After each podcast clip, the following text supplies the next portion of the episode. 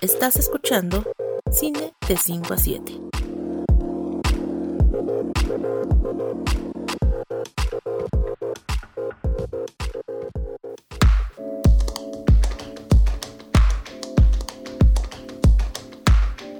Hola a todos, sí, este es un extraño episodio que inicia en los primeros días de 2022 y que en realidad debemos decir no teníamos del todo planeado, pero pues dijimos, ¿por qué no? El día de hoy vamos a platicar sobre nuestras películas favoritas del 2021 y pues como, como en cada episodio, estamos aquí, unas servidoras, eh, Rosas, y ya le escucharon a Monse López Lugo. ¿Qué tal, Monse? ¿Cómo te va? a todos, ¿cómo están? Bien, aquí desobedeciéndonos a nosotras mismas. Desobedeciendo nuestro orden de publicación. No importa, fue, me, me, dio mucho gusto. De pronto le dije a Saraí, oye, ¿por qué no estamos haciendo esto? Sí, o sea, siempre veía esos conteos de las películas favoritas del año y decía, ay, yo quisiera tener mi propio programa para poner y después dije, un momento. Tengo mi propio programa. sí, él escribió a Saraí así de Saraí, tenemos que hacer este programa. ¿Qué pasa? Y la verdad yo debo decir que también ni siquiera lo pensé, o sea, como que se me fue el avión. Creo que como nunca he participado en este tipo de conteos en ningún podcast o en ningún programa, pues no sé, digo, yo hago una lista que normalmente publico en, en uh -huh. mi blog. Digo, si alguien la quiere ver, obviamente va a ser la misma lista que va a escuchar aquí en, en unos minutos, pero vaya, yo siempre lo hago más como un ejercicio de recordar qué fue lo que vi y pues eso, ¿no? A, a veces ni siquiera lo, lo comparto en mis redes sociales, pero me gusta hacer esas listas porque justo de pronto tienes como esta posibilidad de recordar cosas que viste en enero y que ya no te sí. acordabas de haber visto, ¿no? Que pasó, creo que Ajá. con una película, que por lo menos yo tengo en mi lista, no sé si Monse, ya lo averiguaremos, pero esa es la idea de por qué eh, decidimos hacer este episodio. Obviamente, este va a salir un poco antes del episodio que ya teníamos planeado en el que vamos a hablar sobre relatos salvajes. Ese se estará publicando en un par de días, pero bueno, pues como ya les decíamos, este es un episodio en el que vamos a hablar sobre las películas que más nos gustaron en todo el 2020 2021. A diferencia de muchos otros podcasts que hemos estado escuchando, creo que aquí vamos a aplicar el no importa de dónde haya salido la película. Sí. No importa si la vimos como sea, porque también Anarquía. hay que ser porque también hay que ser claros, ¿no? Muchas películas sí están disponibles en plataformas de streaming, en buena medida por todo el tema de la pandemia. Algunas otras aparecieron en los cines, pero hay otras que todavía no se estrenan. Entonces, pues sí, va a haber un poco de todo. Digamos, en esta ocasión no hay como tanta regla al respecto. Ya les iremos contando por qué están las películas que están. Y pues para empezar, yo lo que quisiera comenzar preguntándote, Monse, es ¿qué tal te fue con esta? El, ¿Volviste al cine? ¿Te encontraste muchas películas que te gustaron? Un poco como para sondear un poco cómo fue tu experiencia alrededor del cine durante este 2021 pandémico. Con menos miedo. Creo que la primera vez que fui fue en 2020, pero finales. Y me acuerdo que fue para ver Portrait of a Lady on Fire, porque la estaban estrenando en sala de cine. Y dije, si voy a tomar un riesgo, va a ser por una película que ya vi, pero no me importa, ¿no? Eh, fui en última función, estaba vacío, nos aseguramos que estuviera vacío viendo en la app que así fuera. Estuvo muy, estuvo increíble. Y ahora en 2021 no fue que me valiera, pero en sí lo hice como muy contadas veces. Lo que hice más bien fue ir al autocinema, cosa que ya había abandonado un poco, pero como tengo un nuevo perrito, no sé, ahí sabe, ¿no? Es pequeña Amy.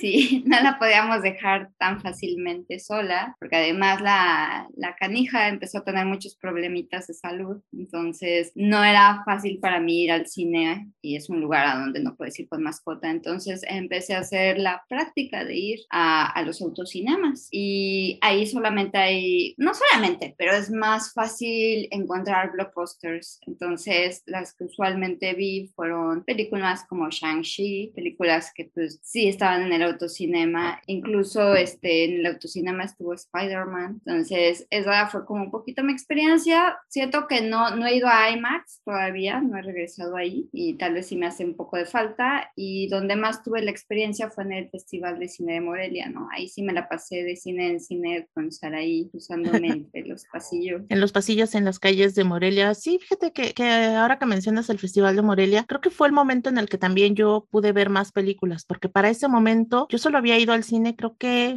tres veces, o sea, la, la película con la que yo regresé después de literalmente un año fue con Godzilla vs. Kong porque tendrán que saber que yo soy muy, muy fan de Godzilla, entonces para mí sí era un, algo que tenía que hacer, porque además era una película que se estrenó días muy cercanos a mi cumpleaños, entonces pues sí era como un momento especial el poder volver a una sala de cine, el poder ver una película de un personaje que a mí me gusta mucho, entonces pues sí, me la pasé me la pasé un poco extraño, debo aceptar, porque a pesar de que yo iba muy emocionada y yo, pues la verdad es que sí apliqué el dos semanas antes no salir de mi casa para nada, ir al cine y volver a encerrarme dos semanas. O sea, yo sí he tratado de hacer ese tipo de cosas, sobre todo antes de que me pudiera vacunar. Y aún así debo aceptar que eh, mientras estaba la película, no me sentí muy tranquila. O sea, hubo momentos en los que sí me sentía volteando a todos lados y como desconfiando un poco de todo a mi alrededor.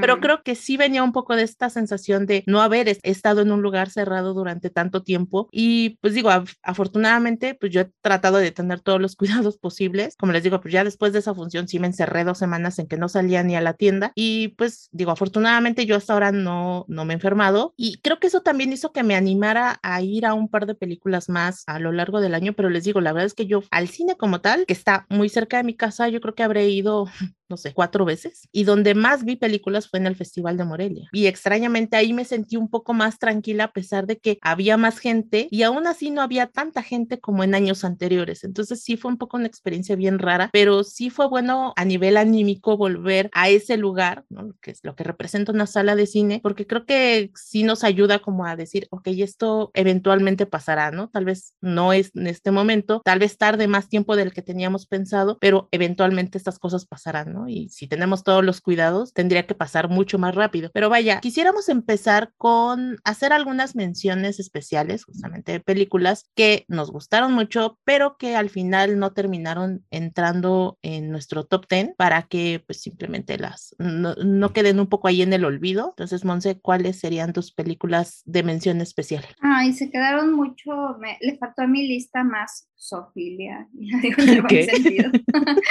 porque le faltó tanto, tanto le faltó Pig como le faltó la, las dos películas con animalitos, un cerdito y un, y un cordero. Ambas películas me gustaron mucho, yo creo que incluso las, las había pensado mucho en si empatarlas con Drunk, Drunk o Drunk o Another Round, o no sé, le han puesto mil, mil, mil traducciones a esta película de Thomas Wittenberg, que para muchos es del año 2020, pero bueno, yo la vi hasta el 2021 y oficialmente salió hasta el 2021. Pero bueno, ambas películas me, me volaron la cabeza, ¿no? Porque ambas no fueron lo que yo esperaba y eso me fascinó. O sea, con Lamb yo esperaba una película de terror y me llevé otro tipo de horror, no terror, sino horror. Con Pig yo esperaba un misery porn y más bien me llevé como algo que me movió mucho el corazón. Con Another Round me gustó mucho que no tiene discursos morales, ¿no? Y que fue muy divertida para mí. Y creo que ya nada más para agregar, o sea,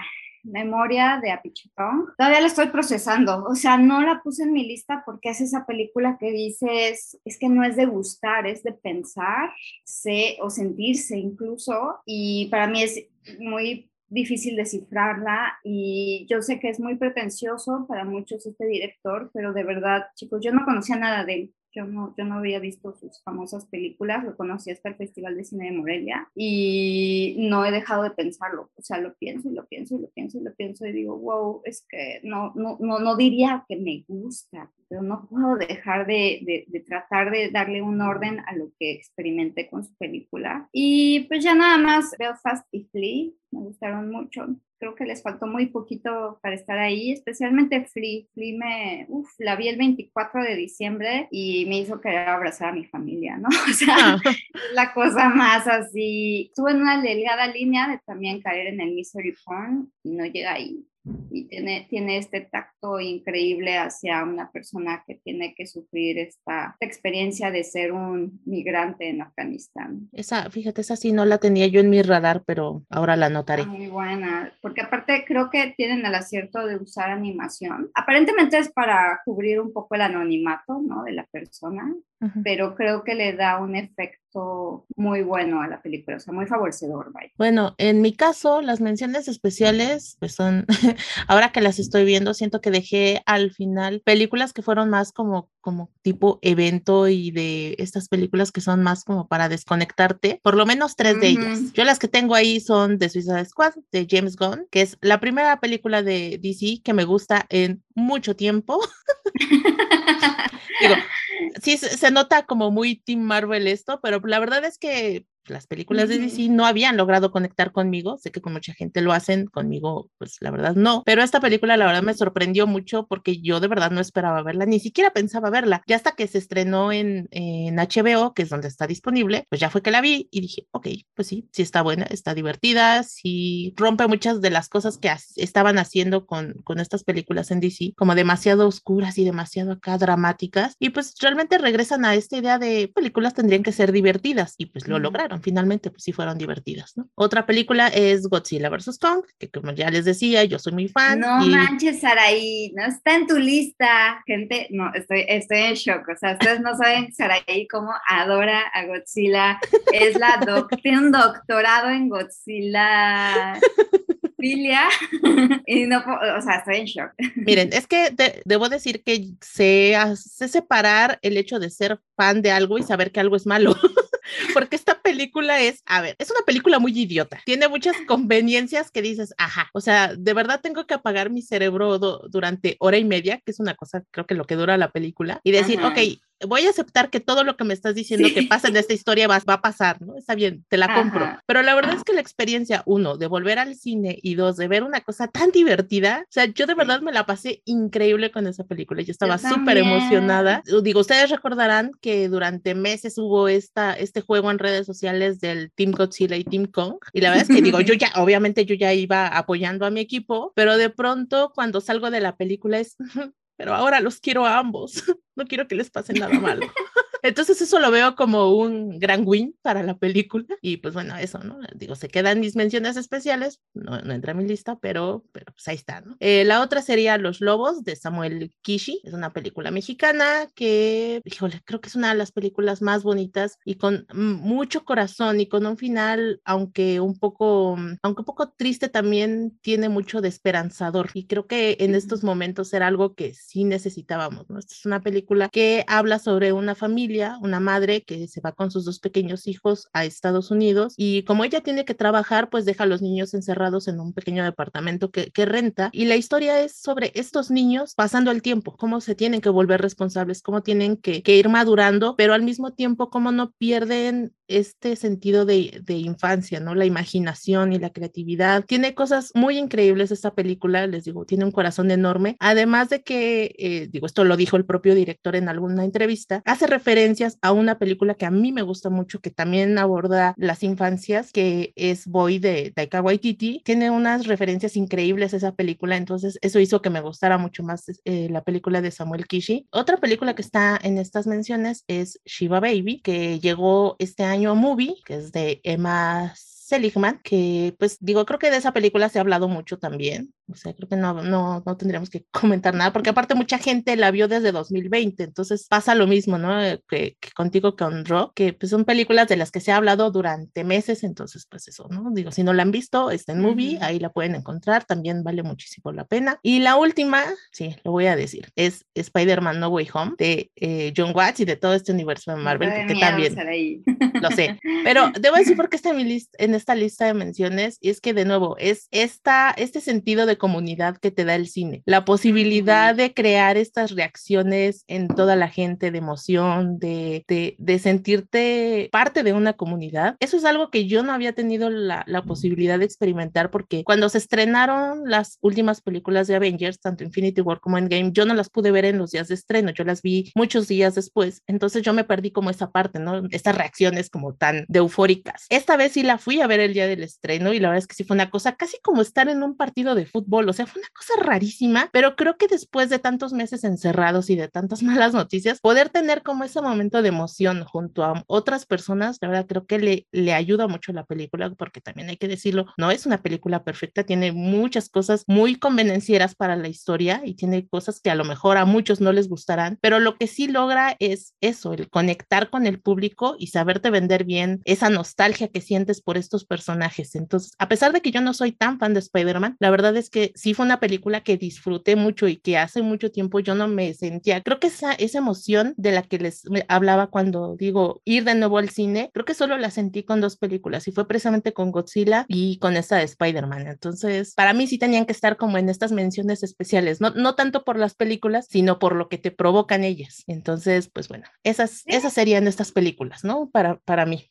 Ah, ahora sí empecemos con el top. Eh, obviamente vamos a empezar de 10 hacia el 1. Si una película aparece en nuestras listas y está en una mejor posición, pues vamos a esperar hasta este, ese mejor lugar para platicar de ella, ¿no? Para poder irnos, pues dándole la importancia a la película que tiene. Y pues bueno, no sé si tú quieras comenzar, Monse, con tu número 10. Sí, 10 son los tambores.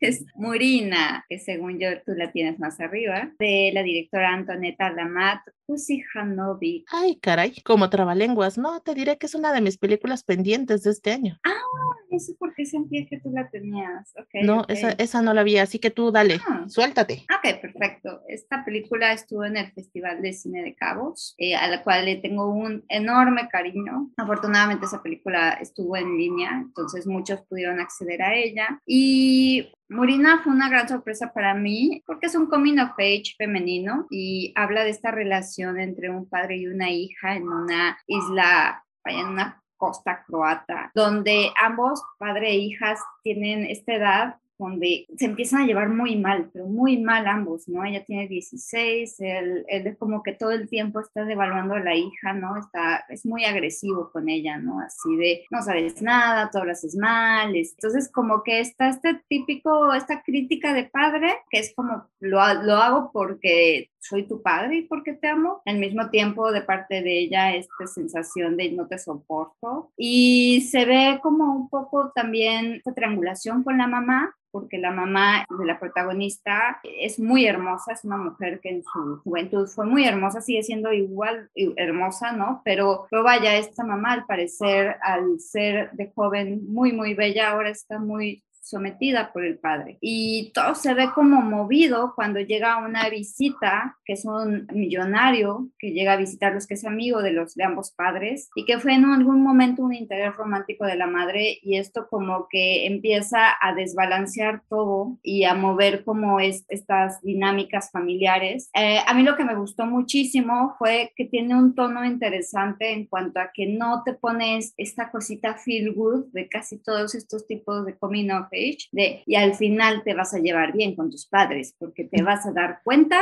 que todo lo hicieron por tu bien. Porque Yo creo que en ningún eso no pasa. sí, exacto. Porque creo que en la película en ningún momento pone en duda que el padre ame mucho a su hija, pero el amarse no es llevarse bien. No siempre se van a llevar bien las familias y a veces hay que aceptar eso y Hollywood está muy cerrado a que si se aman, al final se van a llevar bien. Y me gusta que esta película como que abre esto de, ¿sabes qué? Tal vez nunca se van a llevar bien, ¿no? Y, aunque haya amor por parte de ustedes. Y bueno, está muy interesante. No crean que ya les, ya les arruiné el final. De verdad que todo vale la pena. La música, la fotografía, sobre todo la tensión, todo el tiempo hay una tensión ahí entre sexual, pero sexual edípica, porque no, es con este millonario, pero es tipo la mamá con el millonario y al mismo tiempo ella con su propia madre y ella con su padre. Es como una cosa bien edípica, interesante. Entonces, se las recomiendo muchísimo. Ojalá llegue a cines. No, no lo veo tan problemático. O sea, a pesar de que elige que no es muy Hollywood, creo que es una película eh, accesible, ¿no? sí, accesible. Yo creo que sí la gente puede llegar a conectar con ella. Sí, yo, la verdad es que yo la tenía en mi lista de las películas que quería ver del Festival de los Cabos, que por cierto, si nunca han entrado a ese festival, llevan dos años y esperemos que ya a partir de, pues de siempre lo sigan haciendo, que hacen una edición en línea en la que toda la gente puede ver las películas de forma gratuita, únicamente que ahí es donde estuvo mi problema, que yo ya no alcancé un visionado de, de la película, entonces yo ya no pude verla, pero vaya, creo que sí se me antoja, ojalá sí esté pronto en alguna plataforma. Lo interesante es, pues sí, esas dinámicas de poder que se dan en esto, en esta película, o sea, es más que nada eso, de verdad que más que la historia es como tiene mucha simbología y el, el mar y cómo puede el mar ser liberador, el océano, pero al mismo tiempo ahogarte y el temor, ¿no? De las profundidades y el desarrollo del cuerpo y cómo la pubertad femenina, ¿no? Es como un tanto confusa, tiene, tiene varias cosas, véanla, de verdad que vale mucho la pena. Pues bueno, en mi número 10 está The Mitchells versus The Machine. Es esta película de animación de Michael Rianda que, híjole, creo que fue una de las primeras grandes sorpresas del año para mí. Digo, yo espero que ya mucha gente la haya visto, si no, pues bueno, lo encuentran en Netflix. Pues esta familia, ¿no? Que hace un viaje por carretera y que de pronto se tienen que enfrentar al apocalipsis, ¿no? Donde ya todas las máquinas y las inteligencias artificiales... no, ese no. Más bien como si Siri decidiera tomar el control del mundo. y la verdad es que es increíble porque es súper divertida, o sea, tiene unos chistes increíbles, tiene un corazón enorme, un recordatorio, creo yo, de, de que más allá de estos eh, estudios como Disney y Pixar, hay otras personas haciendo animaciones y curiosamente lo que está haciendo Sony con animación es muy bueno. Va, eh, hay que recordar que ellos hace un par de años hicieron Spider-Man Into the Spider-Verse, que uh -huh. creo que para mí es como una de las mejores películas de superhéroes también y de, de Spider-Man, es muy, muy buena. Y este año viene viene una segunda parte. Entonces, la verdad es que creo que sí están haciendo cosas muy interesantes. Eh, la animación es espectacular y sobre todo una cosa que me gustó mucho de esta película es la protagonista, que es esta chica que se llama Katie, que, híjole, o sea, es como la muestra de lo loco que puede ser la creación artística y es la personificación del amor al cine, ¿no? Es esta chica que quiere estudiar cine y que crea películas, pero hace cosas completamente locas y hace peliculitas como caseras, pero de ideas que a pues probablemente a nadie más se le ocurrirían. Entonces, si ella fuera directora, pues probablemente haría cosas súper experimentales, no sé, pero la verdad es que creo que haría cosas muy divertidas esta, esta chica si existiera en la realidad. Y digo, ojalá que no hagan una segunda parte, probablemente sí, digo, no sé, a la película le fue muy bien, pero yo soy de las personas en que si esta historia te contó mucho y logró grandes cosas, ya no le muevan, así está perfecta, no, no hagan más secuelas. Entonces, digo, espero que, que no sea el caso y si acaso llegan a hacer una segunda parte sea tan buena como esta. ¿Tú llegaste a verla, Monse? ¿Esta? Sí, me encantó. Digo, no está en mi lista. También siento que si yo hubiera estudiado probablemente cine o algo como más enfocada a la creatividad, creo que me hubiera identificado todavía mucho más con esta película y la tendría mucho más tatuada, ¿no? Porque veo que mucha gente que se dedica o que estudió carreras que son creativas, es muy difícil defender la creatividad, muy difícil. Y creo que es un poquito el nuevo sello que tiene ahorita Sony y que me fascina, ¿no? Que es esta libertad creativa, pero libertad creativa de verdad. Yo sé que Netflix les dan libertad creativa, yo sé que sí, pero, al final sí le dan dinero al que saben que les va a entregar dinero. Y aquí es de verdad un salto al vacío lo que hacen con tanto de Spider-Man y de Spider-Verse. Y al mismo tiempo, a, a, mí me llamó la atención es, yo juraba que se iba a resolver de cierta forma y no se dio, y etcétera. Y no superó al Furby gigante. Su momento es increíble. Es increíble esa escena del Furby gigante. O sea, yo cada vez que me acuerdo de ese Furby me, me vuelvo a reír, ¿no? Y así como lo están atacando. Porque son como esos chistes que cuentas entre amigos, ¿no? Y cómo lo están atacando. Y dice, The pain only makes me stronger. Aparte no, esa, de... esa, línea me hace, me mata, me mata. Y aparece rolling gag que tienen con el perrito, ¿no? De los robots uh -huh. tratando de identificar, es un perro, es un pano, no, no recuerdo qué otra cosa decía que era, y siempre terminan confundiéndolo con un pan y los, y los robots terminan bloqueando, así, explotando. Se me hace increíble. o sea, ¿quién sabe qué cosa es este perro? Me gusta mucho la manera en que yo empatizo con el papá, lo cual ya habla de mi edad, que, me, que, que yo empatizara con el padre. y ya sé qué está pasando.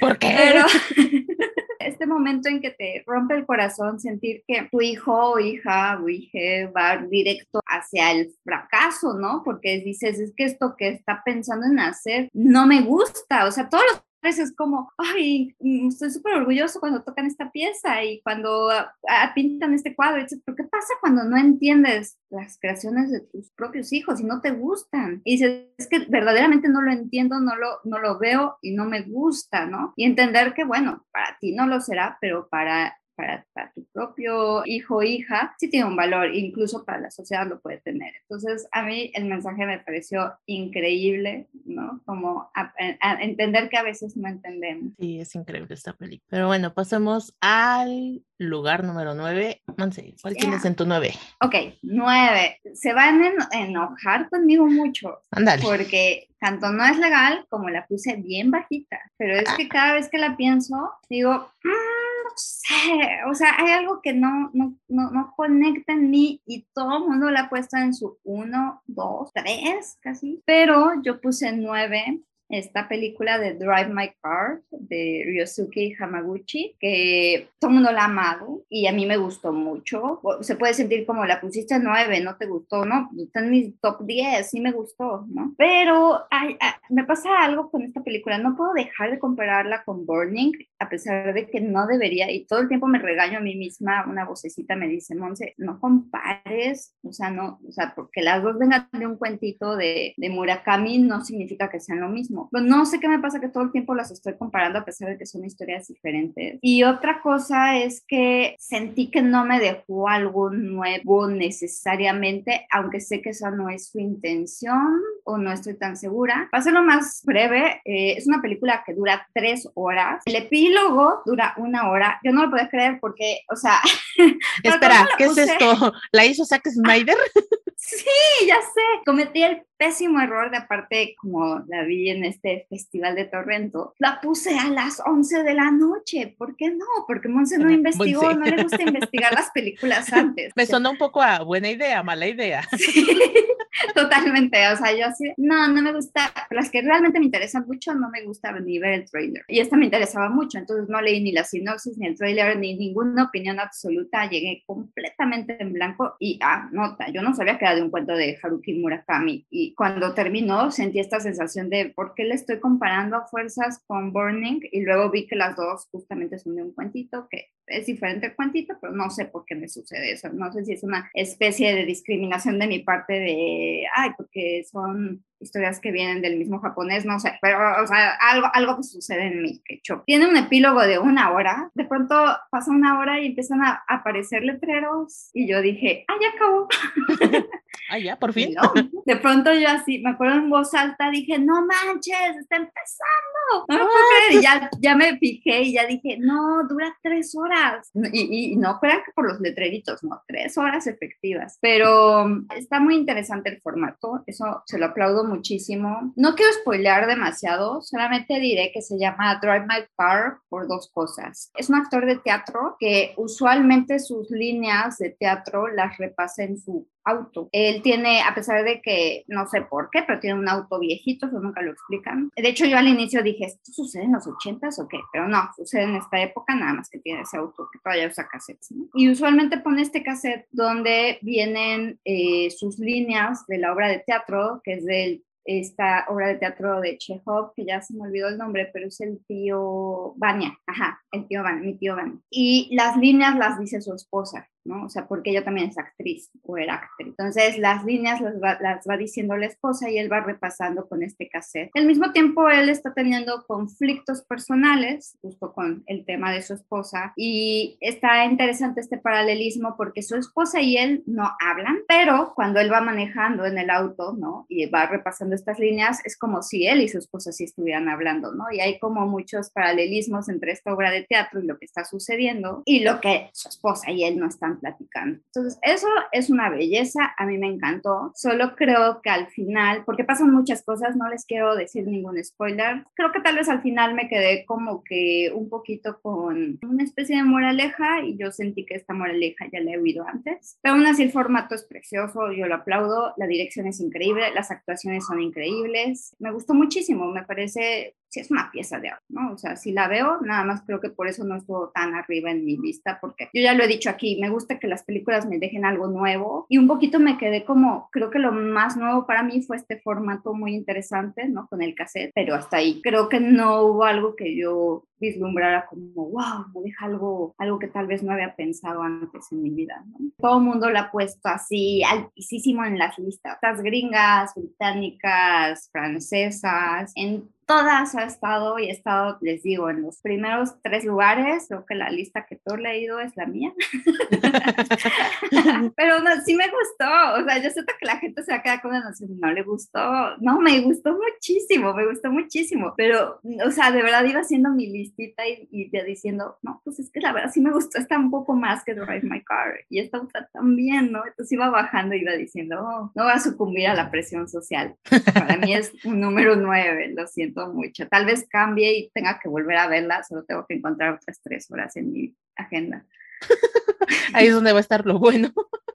Sí. No, y ahora que dices, vas a sucumbir a la presión social, ahora va, va la mía, porque creo que va muy ligado a eso. La que yo tengo en número 9 es Titán de Julia Ducournau, que yo sé que a mm. mucha gente le está poniendo como la mejor película del año y la verdad es que, de nuevo, a mí me gustó, por eso está en mi lista, pero no me gustó tanto como para estar en los primeros tres lugares. Hablando de paralelismo. Ah, exactamente, entonces nos sentimos identificados en este momento. Creo que tú tienes esa película en una mejor posición, ¿verdad? Entonces, aguantamos la conversación de Titán y nos pasamos al 8. ¿Cuál tienes en tu 8? Yo tengo la mano de Dios. No sé si tú la tienes. Sí, yo la tengo en 7. Ok, entonces esperamos. vale. Entonces, en 8 yo tengo esta película que se llama Beyond the Infinite Two Minutes de Junta Yamaguchi. Que esta película ah. se pudo ver en el Festival de los Cabos, que les digo, ese festival es maravilloso, nos trae unas películas increíbles y pues esta fue una de ellas, ¿no? Esta es una película que habla sobre un eh, pequeño cafecito, el dueño de este café descubre que la televisión que tiene en su negocio y en su departamento que está en la parte de arriba están conectados, pero entre ellas hay dos minutos de diferencia. Entonces, de alguna manera puede ver el futuro y el pasado. Entonces se convierte en un ejercicio de juego de tiempo de verdad increíble. Es divertida, es muy ingeniosa, especialmente porque hace una gran reflexión sobre el tiempo, pero con muy pocas herramientas. La película, digo, esta sí se los tengo que decir porque creo que es parte de un poco de la sorpresa. La hicieron durante la pandemia, pero además de eso está filmada con equipos de teléfonos celulares, o sea, no está hecho con grandes cámaras ni gran presupuesto. Literalmente toda la acción ocurre entre el departamento, el café y el pasillo y las escaleras que llevan de un lugar a otro. Eso es todo, ¿no? Esos son los escenarios. Y la verdad es que, sobre todo lo que me gustó es que esto, les digo, es, es muy ingeniosa y nos presenta reflexiones muy interesantes y como por ejemplo, si supiéramos qué va a suceder en el futuro, se lo diríamos a nuestro yo del pasado. Si de antemano tuviéramos conocimiento de toda esa información, incluso de la información falsa, la compartiríamos para saber qué va a pasar, digamos, con, con nuestro yo del pasado y de que se siga llevando a cabo como este especie de ciclo del tiempo. La manera en cómo plantea esas preguntas es, es muy increíble y, y les digo, lo hace con muy pocas herramientas. Además de que creo que eso es algo que, que, tiene mucho el cine japonés, que se arriesga como a, a, estos temas que de pronto son salidos casi como de un anime. O sea, yo esto sin problemas yo lo vería como un anime. No sé si esté basado. Como de Your Name, ¿no? Ajá, exactamente. La verdad es que no sé si esté basado en, en algún material preexistente o si sea una idea original, eso no, no lo sé, pero la verdad es que creo que sí es una película que de muchas formas creo que da una noción diferente sobre las películas que tratan de viajes en el tiempo, especialmente cuando pues en unos meses antes, si no es que un año antes vimos la película de Christopher Nolan, Tenet, que también trata de hacer lo mismo de manera muy grandilocuente y pues a él no le sale y a este señor con muy pocos recursos hace una película extraordinaria. Lamentablemente no se puede ver todavía en este momento en alguna plataforma. Ojalá que pronto pues alguien la traiga. Sobre todo creo que a principios del año siempre hay un festival de cine japonés que organiza la Embajada doblaje de Japón en México. Entonces, digo, ahí hay una posibilidad de que tal vez la traigan porque a la película le ha ido muy bien. O sea, yo he visto a este título en muchas listas y pues ojalá que esté presente en, en algún otro festival o que alguna plataforma la traiga porque de verdad sí vale muchísimo, muchísimo la pena. Sí, yo sí la vi y sí me gustó mucho. Creo que no está en mi lista porque, ¿sabes algo que me pasó? ahí no sé qué opines. Yo no vi Tenet, todavía sigo sin verla, pero sí pensé un poquito en Endgame. Ya ven que viajan mm. en el pasado. Sí. ¿Qué, ¿Qué tal en comparación? Pero voy a un punto. Eh, como que en Endgame les valió y de pronto como que rompen la cuarta pared y dicen, ya sé que esto no tiene lógica, pero cállate, estás viendo MCU. Pero emocionate. sí, emocionate, vamos a viajar en el pasado, cállate. Un poquito como también sucede en Austin Powers, ¿no? Pero no tiene lógica, ¿no? ¿Por qué no matamos a Thanos, bebé? Pues no, o sea, ¿por qué no habrá película? Así que cállate y siéntate y come tus palomitas, ¿no? Pero creo que un poquito lo que me faltó en esta película fue precisamente lo que sí tiene Endgame que es como personajes que fueran entrañables para mí, tal vez. Eh, cuando yo hice mis listas, eh, y en un inicio todavía no había visto varias, porque déjenme decirles que en diciembre fue cuando me apliqué, no solo, no por las listas, porque yo estas listas usualmente, y se me olvidó contarlo, yo estas listas de top 10 siempre las hago en febrero, porque es cuando ya vi todo, pero esta vez en diciembre me apliqué porque era vacaciones, entonces ya tuve el tiempo de ver todas estas películas, ¿no? Y antes como que había hecho unas prelistas y siempre se me olvidaba esta peli y decía, ¿por, ¿por qué siempre se me olvida? Siempre se me olvida y me regañaba así de, ¿por qué? Después como que llegué a la conclusión de que tal vez no estaba tan encariñada con los personajes y que por eso como que uh, se me iba, pero que la técnica, o sea, estos estudiantes yo dije, es que el profesor les tiene que poner 10, o sea, sí. está cañón todo el ejercicio que hicieron, todas esas preguntas, gente, que ustedes se hacen de, puedes ver tu futuro, y por qué no hacen esto, y por qué no hacen esto, pero entonces, ¿qué pasa si hacen esto? Y si no sé qué, todas esas preguntas que la televisión, películas, todos le sacan, ellos sí te las contestan, y eso está muy valiente, y eso, eso me gustó muchísimo. Pasamos a lo que sí. ¿Cuál tienes tú en tu siete? Ok, la siete la vi hoy, siempre empiezo bien darks mi año, la siete es más que es de este director Fran Kranz, que, oh sorpresa, cuando lo googleé, en, bueno, no lo googleé, lo busqué en, en IMDb, un actor bien chavo y solamente, esta es su primera película. Está wow. porque está muy bien hecha. Yo sé, hay, hay, cierto formato de películas que pudieron ser una obra de teatro, pero creo que algo que ya he dicho antes de este tipo de películas es que el chiste de estas películas donde solamente hay cuatro personajes y todo es diálogo, es que el formato de cine aporte algo extra y creo que sí lo aporta muchísimo en cada, a pesar de que toda la película es en un solo cuarto, que no tiene muchos muebles además, ¿no? Y no tiene muchas, muchos objetos, ¿no? Para que, vaya, para que haya diversidad de tomas, aún así todo tiene un porqué, te das cuenta, cada toma, cada corte tiene un porqué, dónde está la posición de cada personaje, cómo está enfocado, qué tan grande, qué tan pequeño, qué tan, o sea, eso me impresionó. No hace uso de música, ¿no? O sea, es, es realmente una, una tragedia que no sé, yo no les quiero contar de qué va, que varios lo han contado. Yo creo que está, a mí, ¿cómo decirlo? Yo ya sabía de qué trataba, pero creo que sí me hubiera gustado entrar, entrarle sin saber de qué trataba porque está un poco escrita para que no sepas al inicio, ¿no? Este es como un poquito de qué va esto. Solamente voy a decir, son, son dos parejas de padres que se reúnen en una iglesia porque quieren hablar de algo y es algo muy fuerte. Y bueno, pues ahí se va a desencadenar una especie de discusión en cuanto a que son antagónicos, pero al mismo tiempo están en el mismo barco, las cuatro personas. Muy bien, muy buena, ¿no? Eh, hubo un, un momento, y debo decirlo, en que no iba a estar en mi lista y ya se estaba acabando. Y yo, ah, está muy buena, está muy buena, pero hasta ahí. Ya le restaba, no, ni siquiera 10 minutos, los últimos 5 minutos, ¿no? Yo ya estaba así como de, mmm, está, está, bueno, está bueno. Y los últimos 5 minutos, ni siquiera voy a decir que da un giro, porque no, no sucede un spoiler o un final sexto sentido, pero los últimos 5 minutos hay un, un, curso, no, no quiero decirlo de curso porque suena un speech así motivacional, ¿no? Pero cierta escena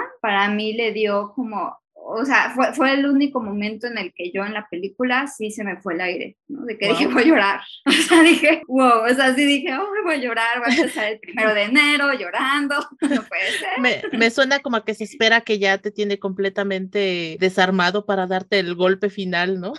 Sí, sí, sí, o sea, sí fue para mí un golpe así en el estómago, lo sentí como un golpe en el estómago, o sea, sí fue una escena de golpe en el estómago, en donde yo estaba con mi iPad, con mis audífonos viéndola, ¿no? y que yo creo que los que estaban alrededor de mí, unados me vieron así como de hacer un, ¿no? Así como, o sea, como, ¿sabes? ¿A qué le pasa? porque sí, sí, para mí me, me, sacó el aliento esa escena. Esa es una de las películas que más le tengo ganas y pues sí, la verdad es que no, tampoco no la he visto, pero que, que por momentos, por la forma en la que la describían, me recuerda un poco a esta película de Roman Polanski, a Carnage, creo que sí se llama así, ¿no? Uh -huh. Que en español se llama ¿Sabes quién viene? o algo así, sí. creo que le pusieron. Pero me recuerda un poco a esta idea porque justamente en esa película también son dos parejas que también se reúnen para hablar como de un tema uh -huh. igual de un problema que tiene que ver con sus hijos. Digo, no sé si ese sea el caso de más. Ay, nada más de más, quiero decir que un poquito me dejó la duda de la parte religiosa esto no es spoiler, ¿eh? Es lo único que me dejó un poco dudosa de si tiene un poquito de propaganda religiosa, tal vez. Okay. No lo sé. Solo quiero dejarlo abierto porque es lo único. No lo he podido digerir, gente. O sea, la terminé de ver hace como dos horas. Entonces todavía denme unas semanitas, meses para que... Para Medio que... año, y les digo. sí, y ya, ya, ya diré, creo que tenía un poco de eso, tal vez no, no tenía nada, no lo sé. Ahora, yo en mi 7 tengo siete. La mano de Dios, que tú tienes en tu 8. Así es. Y pues bueno, ¿no? Esta, esta película que también está disponible ya en Netflix, yo tuve oportunidad de verla y creo que Monse también en el Festival de Morelia, que sí. pues sí, digo, afortunadamente creo que la pudimos ver en, en, una sala de cine y digo afortunadamente porque creo que sí es una película que vale mucho la pena ver ese en cine. Aparte, ¿cómo que creo? Estábamos las dos. Pues sí, ¿verdad? Estábamos en la misma sí, función, ¿sí es cierto? igual. Estoy muy ofendida, se acaba el cine de 5 a 7. Nos vamos de aquí. No, a Nos vamos de aquí. Voy a tener que aclarar, es que cada una estaba en asientos así completamente diferentes, sí, entonces yo creo que por eso se me olvidó que estábamos en el mismo lugar. Porque a un lado tenía yo un señor que, que ahorita me estoy acordando, al final de la película, yo creo que no sé si pensó que no había visto nunca nada o que si entré como por casualidad o no sé, porque su plática fue, ¿y te gustó? Y yo, sí, sí me gustó, pero así en buena onda, ¿no? La, la conversación. Ajá. Y de pronto me dice, no, es que este director, o sea, ya queriéndome acá enseñar y yo, ah, sí, ya he visto todas esas películas. Y él, ah, qué bueno, no sé qué, yo, ok. No, digo, no venía el caso, pero me acordé de esa anécdota. El caso es que... A ver, cinco películas de Polanski que hayan salido en los últimos 10 años. Ándale. No, señor, pues tampoco no soy el movie database, no me moleste. Pero bueno, eh, La mano de Dios. Esta es la nueva película de Pablo Sorrentino. Lo, lo, voy a decir así, creo que es la película que yo pensé que iba a ser Call Me By Your Name. Uh -huh. o sea, en su momento no, cuando yo salió... No la veía así, pero ajá. En su momento uh -huh. Call Me By Your Name me gustó, digo, independientemente como de todo el, el hate que ella trae en estos momentos, pero en ese momento, uh -huh. eh, pues sí, fue una película que me gustó, pero sí hubo ciertas cosas que no terminaron de conectar conmigo y que sí encontré en esta película de Sorrentino. La, la forma en cómo, cómo te habla sobre temas como el amor, como la muerte, como el cine, eh, este amor que tiene la gente por el fútbol también, o sea, la, la forma en cómo eh, explica cómo todo este tipo de temas tienen de importante para la vida de una persona y cómo de alguna manera se van a convertir en, en recuerdos muy fundamentales para su crecimiento personal. Eso me, me pareció increíble, ¿no? Hay, hay, mucha gente que le está tirando mucho hate a la película, digo, no, no sé cómo razón de qué. Sí, no o sea, sabía. hace poco leí a alguien, no, digo, no quisiera decir nombres porque no, no recuerdo específicamente quién fue, pero alguien en Twitter incluso comparaba esta película con ocho y medio de Fellini y decía, es que se la robó completamente. Y yo decía, No. ah, híjole, creo que no, creo que no va por ahí, pero ok, ¿no? Bueno, digo, cada quien sus interpretaciones, ¿no? Pero la verdad es que para mí Ah. esto que hace Sorrentino, digo, Había visto alguna otra película de Sorrentino porque Sí. sin falta con, las anteriores. Sí, yo, Bueno, yo creo ajá. que no, digo, no, no lo sé. A mí la verdad es que debo decir que, que esta no es como mi película favorita de Sorrentino. Para mí No. sigue siendo la mejor, La Grande Belleza, que si nunca han Sí. visto, en serio, véanla, es una cosa increíble, es maravillosa. Esa película, pues que transcurre todo en Roma, cuando yo tuve la posibilidad de ir a Roma, lo primero que pensé fue en esa película. Y para mí fue así algo Mm. muy increíble. Y esta, pues obviamente también transcurre en Italia, pero esta, esta Sí. historia transcurre en Nápoles. Entonces los escenarios en los que se desarrolla la historia también son, son hermosos. O sea, algo tiene Italia que, que de verdad te enamora a la vista y sí te dan ganas de querer agarrar un avión y irte a Nápoles de inmediato y conocer y recorrer todos estos lugares. Les digo, la verdad es que sí hay un corazón muy grande en esta película y sobre todo por eso, ¿no? Porque de alguna manera es una historia semi-biográfica de la vida del director. Entonces, creo que ahí tiene también como una importancia de por qué, incluso que es algo que se aborda en la película, por qué para él una figura como Maradona es muy importante, ¿no? Y ahí entiendes como de dónde viene ese cariño que le tiene Sorrentino a, un personaje como Maradona, ¿no? Sí, a mí, vaya, estoy de acuerdísimo con Saraí, creo que está difícil que supere la gran belleza, quién sabe, o sea, puede, hay gente que prefiere ocho y medio que la Dolce Vita. Es cierto que justo la gran belleza es la Dolce Vita, ¿no? O sea, de Sorrentino. Y está bien, porque una cosa es plagiar y otra es evocar, ¿no? Hacer un tributo. Y creo que él es muy abierto en que hace tributos hacia Fellini, hacia diferentes eh, directores, ¿no? Y los maneja y dice los nombres, así literal, en las películas. A mí me gustó muchísimo La Gran Belleza porque, eh, y voy a justificar por qué estoy hablando de ella para hablar de, de La mano de Dios, porque para mí La Gran Belleza eh, habla de este crítico de arte que comienza diciendo que él tiene como una especie de maldición o bendición, que es la sensibilidad. Y creo que los que nos gusta el cine es como algo que nos denota, ¿no? Que es como cierta sensibilidad, que no, no te hace mejor ni peor, porque eso también me gusta mucho del, del protagonista de, de Hepburn Bardella, ¿no? Que es como... Personaje. No, sí, un gran personaje, pero que no es una buena persona tampoco es mala, es como esta persona que vaya, que, que este, este hecho de sentir demasiado las cosas le ha hecho también poner ciertas murallas, ¿no? Y que se vuelve cínico muchas veces, que ha roto corazones, que es sarcástico y al mismo tiempo como que hay, hay un momento, ¿no? En que está con una, una mujer, ¿no? Y de pronto la abandona y dice, pues es que yo ya entendí que con la edad ya uno tiene que aprender a ahorrar el tiempo. Estas cositas que de pronto el sentir demasiado te puede como ser muy, vaya, abrumador. Creo que aquí un poquito es como más biográfico en la mano de Dios. Eh, bueno, ok, eres sensible y ahora cómo lo vas a usar eso, esa sensibilidad como vocación. Y creo que es en lo que se identifica en cierta forma eh, con Maradona, porque Maradona, ah, o sea, es un tipo deleznable, ¿no? en su general. Yo viví un ratito en Buenos Aires y la verdad es que la figura que es Maradona es como muy épica para mucha gente porque podrás criticar muchas cosas de él, de Diego. Como persona, ¿no? O de Mara, pero Maradona fue el jugador. Y Maradona es esta persona que amaba el fútbol, realmente lo amaba, no solamente lo hacía por dinero, sino que realmente lo amaba. Y el cine mucho para varios es como este salto al vacío de me voy a dedicar a algo que tal vez me va a dejar en la ruina o que me va a decir que soy malo, pero que me gusta tanto, que, que fíjate, la conexión con The Mitchells, ¿no? Sí.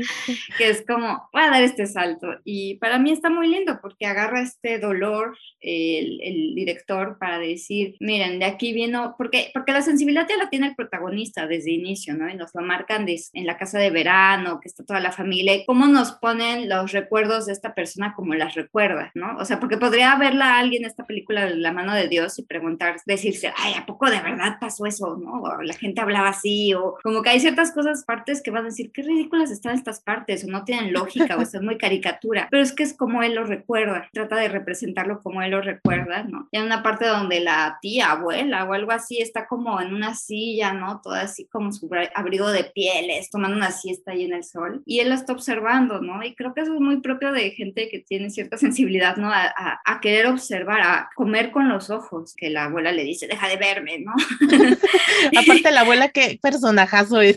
Sí, está increíble esa señora. Y cómo, ok, está esta persona que hipersiente y que a partir de un duelo, como este duelo, para muchos, obviamente a todo el mundo le duelen los duelos, obviamente pero especialmente hay personas que les es incluso todavía un golpazo, o sea, un golpe, pero así de lo más traumático, pero de una manera muy intensa y fuerte, ¿no? Y porque ya traen este tipo de sensibilidad y cómo él va a tomar esto como una vocación, ¿no? Y creo que eso es lo que une muchas veces, por eso se vuelve sangrón esto, pero sí creo que de pronto por eso vemos que deportistas y artistas y ciertas personas hacen cierta amistad, más allá del mal marketing y de por el dinero y etcétera, creo que también hay ciertas partes entre ellos que se identifican de buscar un sueño. Claro. Y creo que pues un poquito de eso va a la mano de Dios, me gustó mucho, pero tampoco, repito, o sea, bueno, repito lo que dijo Saraí, no es su mejor pieza, pero está muy bien, está muy linda.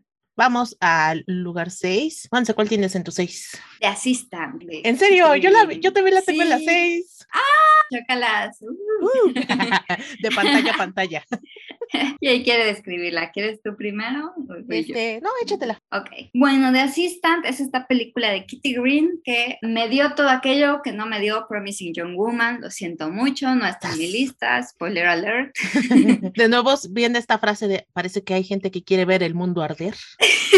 no odio Promising Young Woman. Nadie cree que sí me gustó, pero pues cuando fui escribiendo mi texto de ella, empecé a hablar de todas las carencias que tiene esa película, porque termina contradiciéndose y creo que de Assistant justo al contrario habla, eh, vaya, me voy primero por la historia. Es esta chica que es asistente en una eh, productora de cine en Nueva York. Acuérdense que si tú la armas en Nueva York, la armas en todas partes. Y pues esto le genera como ciertas oportunidades o le, le puede generar ciertas oportunidades para cuando ella desee más adelante ser productora. Todos transcurren un día y vemos su día a día de cómo ve a este jefe que está cometiendo todo tipo de abusos, especialmente con actrices, modelos, pero nunca son explícitos. Todo es a partir de pequeños, vaya, pequeñas pistas, ¿no? Como ver un arete en el piso, como encontrar eh, Viagra en su cajón, eh, notar que todas las actrices, pues en cierta forma tienen cierto perfil o que una contrata una nueva asistente ese día, que no tiene nada de experiencia, ¿no? Este chavilla viene de, no me acuerdo si de Yale o de algo así, ¿no? De Colombia o algo por el estilo, ¿no? Y esta que no tiene experiencia y es una mesera, ¿no? La meten, es muy guapa. Entonces, como que son esas cositas que siempre es muy complicado denunciar y que hoy en día tienen el nombre de micromachismos. A ver, lo del acoso,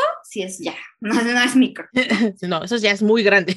Eso es muy grave. Pero creo que a mí me gusta mucho esta película que no se enfoca nada más en eso, en, ah, tiene un jefe abusador, porque usualmente lo que escucho es que hablan mucho de, sí, el jefe abusador, el abusador. La película trata, porque muchos dicen, es muy aburrida, no pasa nada, y retoma a Fernanda Solórzano, que decía en su crítica de cine aparte, es que ese es el problema, creer que no está pasando nada cuando todo el tiempo están pasando machismos en la película, y es como, no, pero no está pasando nada, claro que sí, ¿no? O sea, llega el Uber Eats y ella es la que lo reparte. Cuando hay tres asistentes, pero dos son hombres y ella es la mujer, ella le toca repartirlo. Llega una eh, actriz, modelo, yo que sé, con su hijita y ella le toca cuidar. ¿Por qué? Porque es la mujer. Tiene ella que hacer las funciones maternas. Lavar los platos, a ella le toca. O sea, todas estas cositas que van sucediendo, que eso es lo que me refiero con micromachismos, que hay un libro, no me acuerdo la autora, pero decía, los micromachismos no existen, ¿no? Son machismos. Pero tendemos a decirlos porque como son chiquitos, no es como violación, acoso sexual y cosas así de, ay, este, no, pues no la nalguearon, nada más le hicieron esto. Pues no, sí son cosas que por supuesto que cuentan, ¿no? El hecho de que tu sueldo no esté igual que el de tu compañero, que te estén toda, todo el tiempo porque le hacen gaslighting, le hacen todo tipo de agresiones a esta chava. Y ella está como entre sí denunciar a este jefe o no hacerlo. Y aparentemente como que ahí está el centro, pero en realidad vemos que ella todo el tiempo, está, ella también es una víctima. O sea, no es nada más como que ella denuncie, sino ella también es una víctima de todo esto y de no solamente por parte del jefe, jefe, sino compañeros, gente que ve, gente que, que ella no sabe si tiene que volverse uno de ellos también, ¿no? Un, un, cómplice más. Claro, y sobre todo porque, o sea, digo, creo que bien lo dices, ¿no? Hay un momento en el que esta crítica que se le ha hecho mucho a la película de no está pasando nada, pero pues que en realidad te habla de todas las cosas que hemos aceptado y que hemos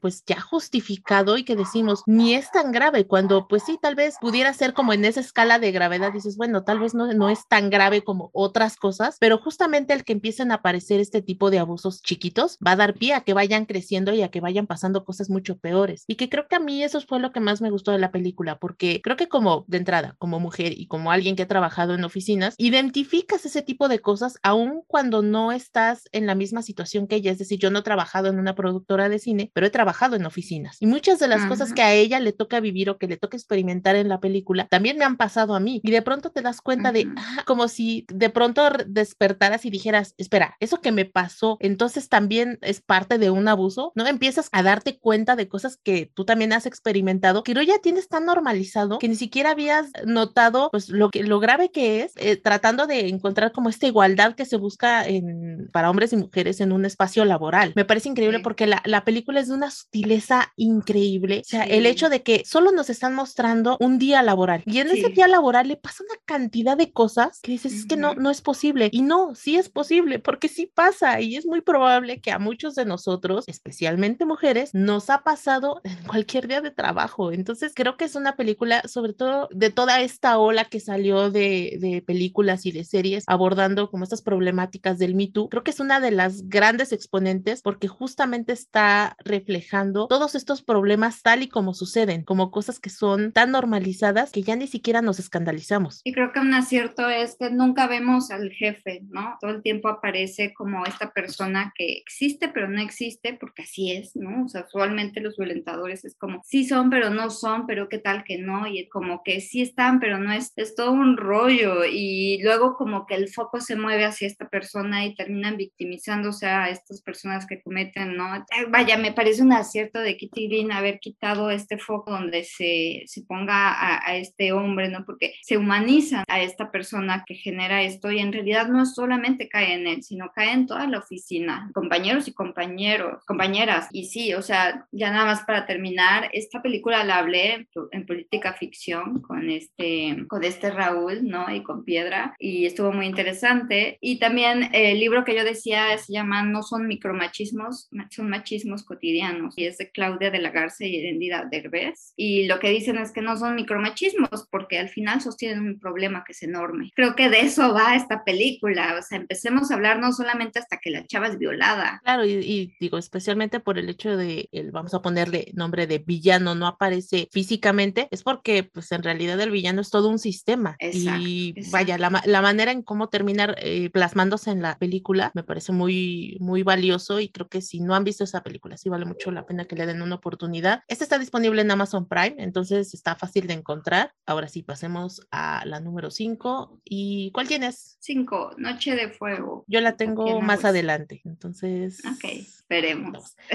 Bueno, yo en mi número 5 tengo Annette de Leos Carax, mm. de musical extraño, mordaz, en el que hablan sobre un comediante y una cantante de ópera que tienen un romance, se casan y empiezan a pasar un montón de cosas súper raras y se pone, se pone muy buena la cosa. Yo debo decir primero que yo no soy fan de los musicales, no, no es un género de cine que a mí me guste mucho. Hay películas musicales que me gustan, pero no es algo a lo que yo directamente busque, ¿no? Es decir, no soy uh -huh. alguien que consuma eh, musicales. Me desespera mucho que todo el tiempo estén cantando, pero esta película de verdad, hubo un momento en el que yo dije, ok, esto va a ser cantando así cada segundo, no la voy a aguantar, pero es que estaba tan picada con lo que estaba pasando que no podía dejar de verla. Y creo que eso, eso tiene la película, que es muy, que te atrapa. Creo que eso no es tan fácil de lograr, especialmente para los musicales, ¿no? Y especialmente, sí, como les digo, es un público que no está acostumbrado a, a ese tipo de, de narraciones. Digo, a mí creo que ya pensando la película mucho tiempo después, creo que si me gustó esta historia es porque aborda temas como el amor y el, el, ego de las personas, pero desde la parte más oscura del ser humano. Y si hago como remembranza de películas musicales que me han gustado, justamente tienen esa onda, ¿no? Por ejemplo, yo soy muy fan del musical, no de la película, del musical Into the Woods de Stephen Sondheim, eh, que uh -huh. recientemente fallecido. También me gusta mucho, por ejemplo, Sweeney Todd, también es de Stephen Sondheim, y a esta sí es la película, la de Tim Burton. Y aquí en el caso de Leo Carax, pues justamente el que, que mucho de lo que te están contando sea desde lo peor del ser humano, el cómo a veces este amor disfrazado termina siendo destruido por el ego de las personas, ¿no? Y en este caso por dos exponentes del arte. Cómo estos dos personajes que tienen tanto éxito logran compaginar su vida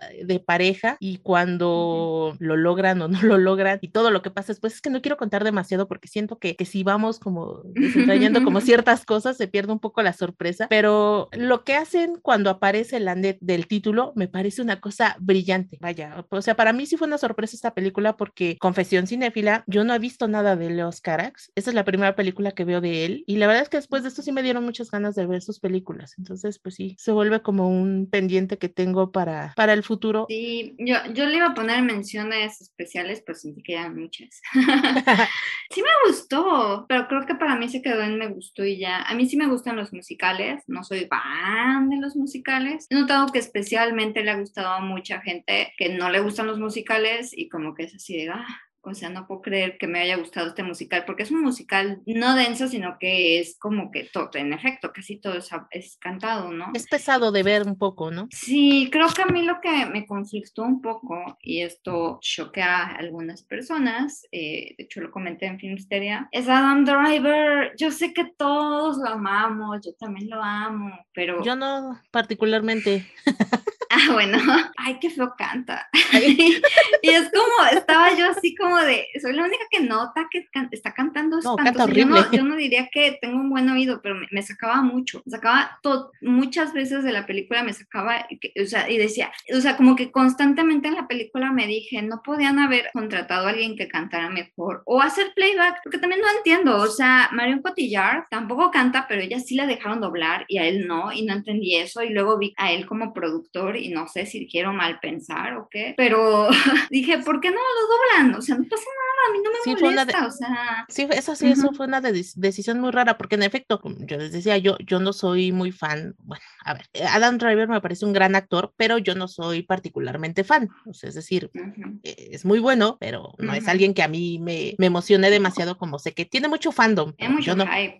Ajá, yo no formo parte de él, pero sí reconozco su talento. Y la verdad es que en esta película él está muy bien, él está increíble, pero en efecto, canta de la fregada. Entonces sí, también sí hace un poco de ruido el hecho de que pues, él esté ahí echando sus cantaditos y que, por ejemplo, a mí me hizo dudar un poco incluso que Marion Cotillard si cantaba o no, y pues resulta que tampoco. Entonces dije, pues qué raro, porque a uno lo dejaron y al otro no. Sí. Pero vaya, creo que al menos a mí no me, al final, digamos, como al final de toda la experiencia, creo que no tuvo un mayor peso, pero sí entiendo por qué, pues a lo mejor en, en tu caso, Monse, no terminó gustándote todo, te terminó sacando del todo, porque es que la verdad sí canta muy feo este señor. Sí, y me gustaba mucho la música, la música de los Sparks Brothers fue lo que más me gustó. Creo que la historia a mí lo que se me hizo muy sencilla y está bien, no tengo problemas y ya lo verán con mi número uno, pero no, me, no tengo problemas con las historias muy sencillas, pero siento que no saqué muchas ramas de ahí porque eran muy de un solo color, ¿no? Los personajes, ah, como bueno, malo, etcétera, a veces lo sentí un poquito así. Lo que sí le agradezco muchísimo a Ned es descubrir a Simon Helberg. Oye, sí. ¿eh? Este, que te vamos a conocer por de Big Bang Theory lo tenía en una noción bajísima, bajísima. yo no soy nada fan de esa serie, la verdad es que no, me gusta nada. Y cuando lo vi y la tremenda actuación que da en esta película, y es como de, wow, este tipo de verdad tiene talento. lo estaba desperdiciando en una serie. Digo, perdón si hay fans escuchando de esa serie, pero a mí en lo personal les digo, no, me gusta. pero no tanto la serie. Sí, de pronto te encuentras un actor que, que ojalá siga escogiendo proyectos que lo reten hacer cosas increíbles, porque aquí la verdad es que lo hace muy, muy bien y pues sí, me interesa ver qué más puede hacer este tipo. Sí, o sea, para mí fue el descubrimiento, fue como, wow, o se roba para mí la película. Pues bueno, decíamos que tu cuatro estaba más adelante, ¿no? Entonces, ¿cuál, cuál tienes en, en tercer lugar? No, falta mi cuatro. Ah, perdón. no la he dicho. Sí, tienes razón, nos estoy, me estoy brincando mucho. Sí, tienes razón, en cuarto lugar. Em, mi cuatro se llama, ay, no sé si lo va a decir bien en francés, porque nada más lo encontré el título en francés y así la pusieron en el Festival de Cine de Morelia, pero se llama L'Evenement. L'Evenement. de, sí, de Audrey Duvon yo, yo, tenía muchas ganas de verla porque había oído muy buena crítica acerca de ella, a pesar de que es una película que, si no me equivoco, es de 2019 y se estrenó en 2020. Pero a México llega hasta el 2021 con el Festival de Cine de Morelia. Entonces, digo, tal vez estoy diciendo malas fechas, pero según yo, más o menos está así. Sé que ganó bastantes premios importantes, sobre todo en el cine de Morelia ganó el, de, Venecia, perdón, el, cine, el, el Festival de Cine de Venecia ganó el León de Oro, que bueno, pues es el más importante. Y vaya, eh, es sobre una chica. ¿no? En, este, en los años, si no me equivoco, 50, que pues lo típico, ¿no? Se entera que 60, ya, ya, ya encontré, ¿no? En Francia, se encuentra con que está embarazada y ella lo que quiere practicarse es un aborto. Yo sé, yo sé, yo sé, ya tenemos muchas películas de chica que quiere abortar y es ilegal y lo hemos visto y creo que la última que, que me ha gustado cómo aborda el tema es Never Really Sometimes Always. Entonces como que yo cuando leí la sinopsis dije, ¿cuál necesidad tenemos de esta vez otra? Bueno, de hecho ni leí la sinopsis. Cuando empecé a ver de qué trataba dije, ¿qué necesidad tenemos de otra vez ver esta historia? Pero creo que agrega muchas cosas que me impresionaron. Número uno, sí, la época era diferente, ¿no? En los 60. Entonces sí, había muchas más trabas. Creo que el problema que hay con ciertas películas que tenemos que hablan de lo que era abortar en esa época es que traen muchísimos discursos morales porque son películas viejitas y son como un tanto regañonas o dramatizan mucho. Y aquí algo que llama la atención es que el personaje principal es muy antipático. Es una pesada. o sea, yo no sé si lo hicieron adrede o solamente fui yo. Esta chica es una pesada, ¿no? Está bien. O sea, no, no, no todas las personas que, o sea, no todas las chicas que pasan por una situación en donde tienen que pasar como por algo así, tienen que ser carismáticas y bondadosas y lindas. Y a mí me gustó mucho I May Destroy You, porque también la protagonista, ¿no? Que sufre una violación, no es la chica que tenía como Promising Young Woman, ¿no? No es la chica que tenía guapita, con un futuro increíble, número uno en la escuela y súper linda persona y de pronto llega este abuso y le destruye la vida. En realidad esto le puede pasar un abuso, un aborto, cualquier cosa así le puede pasar a cualquier chica. Carismática, no carismática, guapa, no guapa, con buen futuro, pésimas calificaciones o buenas calificaciones, ¿no? Entonces, de inicio lo que me llamó la atención, sí esta chica sí tiene buenas calificaciones, pero es una chica que la vas viendo y es muy antipática, ¿no? Es muy, muy, muy grosera en su trato con las personas, pero eso no significa que no quiera un, un, futuro, ¿no? Entonces, ella no sabe qué hacer al respecto, ¿no? Empieza a buscar todo tipo de soluciones para poder lograr este aborto y es de verdad desgastante todo lo que tiene que suceder, ¿no? Sobre todo porque ahí es un crimen, entonces es cárcel, pero al mismo tiempo se está jugando ella no tener una carrera profesional. Entonces, eh, para ella es un todo nada y es luchar por su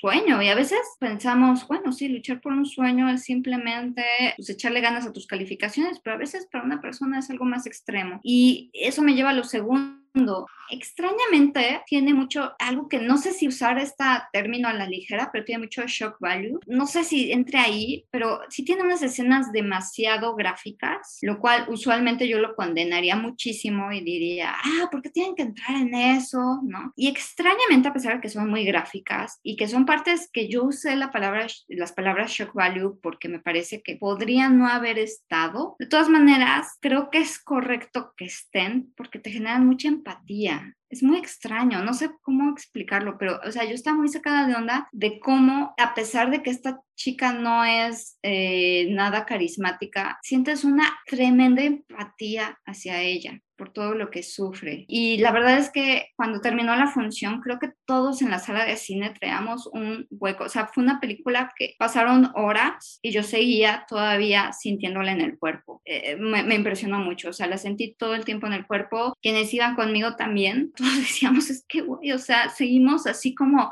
shock, casi ¿no? temblando, ¿no? De esta película. Me, me, me, gustó mucho. Aplaudo que tal vez, tal vez no sea tan negativo el shock value, tal vez no sé si estoy usando mal el término, pero tal vez se puede usar para crear un efecto que te genere empatía. No lo sé, todavía tengo como es una película que, que, que, me vibró muchísimo. me soné como en Tulum, ¿no? Pero, Anda vibrando alto. Pero sí. Sí, es una película que la tengo que describir en, en, sensaciones, porque me dejó muchísimas sensaciones. Entonces, no, no es la película que te van a poner en prepa para que no abortes, ni, ni va a ser para allá. No sé, ve, véanla, de verdad, eh, por algo ganó el León de Oro. Yo digo, yo esta no la vi, estuvo en Morelia, yo esa, pues no sé por qué me la brinqué, pero sí recuerdo que cuando, cuando después de que la vio Monse, sí la recuerdo como muy en shock y como queriendo sí. platicar mucho de ella, porque sí, sí, sí, que esa es una de las cosas que tienen esos festivales, ¿no? Sales y tú así, es que siento que acaba de pasarme un tren por encima, pero sí. no te quiero contar demasiado. Totalmente, totalmente. Tuvo muy poquitas funciones, solo tuvo dos funciones en todo el festival. Bueno, esta decíamos que era nuestra número cuatro, ¿no? Ándale, ahí viene la mía. En mi número cuatro tengo una película de policías, película que por cierto ya le dedicamos un episodio completo de aquí, de este podcast de cine de 5 a 7, entonces creo que no, no vale la pena ahondar demasiado en el tema porque si quieren escuchar la opinión que nos aventamos,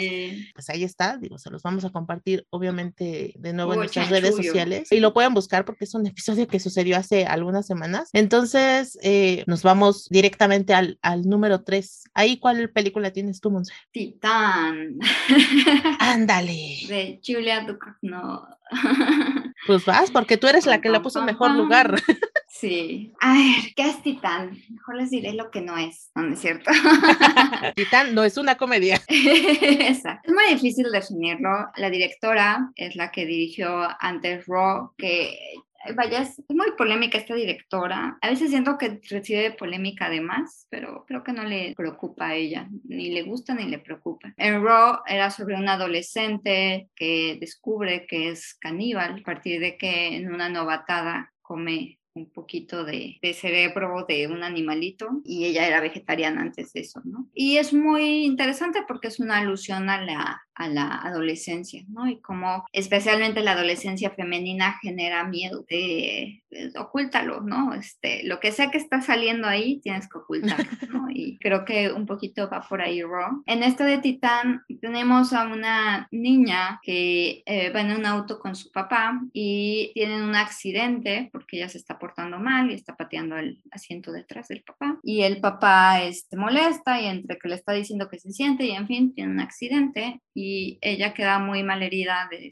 la cabeza y le ponen una placa de titanio, ¿no? de ahí el título. El título se llama Titán en inglés, no lo, no lo tradujeron en México a titanio como tal, hasta donde sé en varias salas, porque es, Julia quería que, es, que vaya, que también fuera una alusión a tanto el titanio como también el, lo, lo titanesco, ¿no? ser un titán. ¿no? Como la mujer ser un titán. Y vaya, luego vemos cuando crece esta, esta niña y empieza una especie de, no, no, voy a, no voy a decir spoilers, solamente voy a decir que empezamos a ver a una persona que no logra hacer contacto o relaciones con los demás humanos, pero sí con aquellos objetos que son de un material similar al de ella, ¿no? Que son autos. Quiere, ¿no? Que ella se, ella se identifica a sí misma, ¿no? Como un objeto, como algo no vivo. Y por lo mismo es que aunque intenta, cuando intenta interactuar con alguna persona, como que se pone ansiosa y termina cometiendo actos violentos,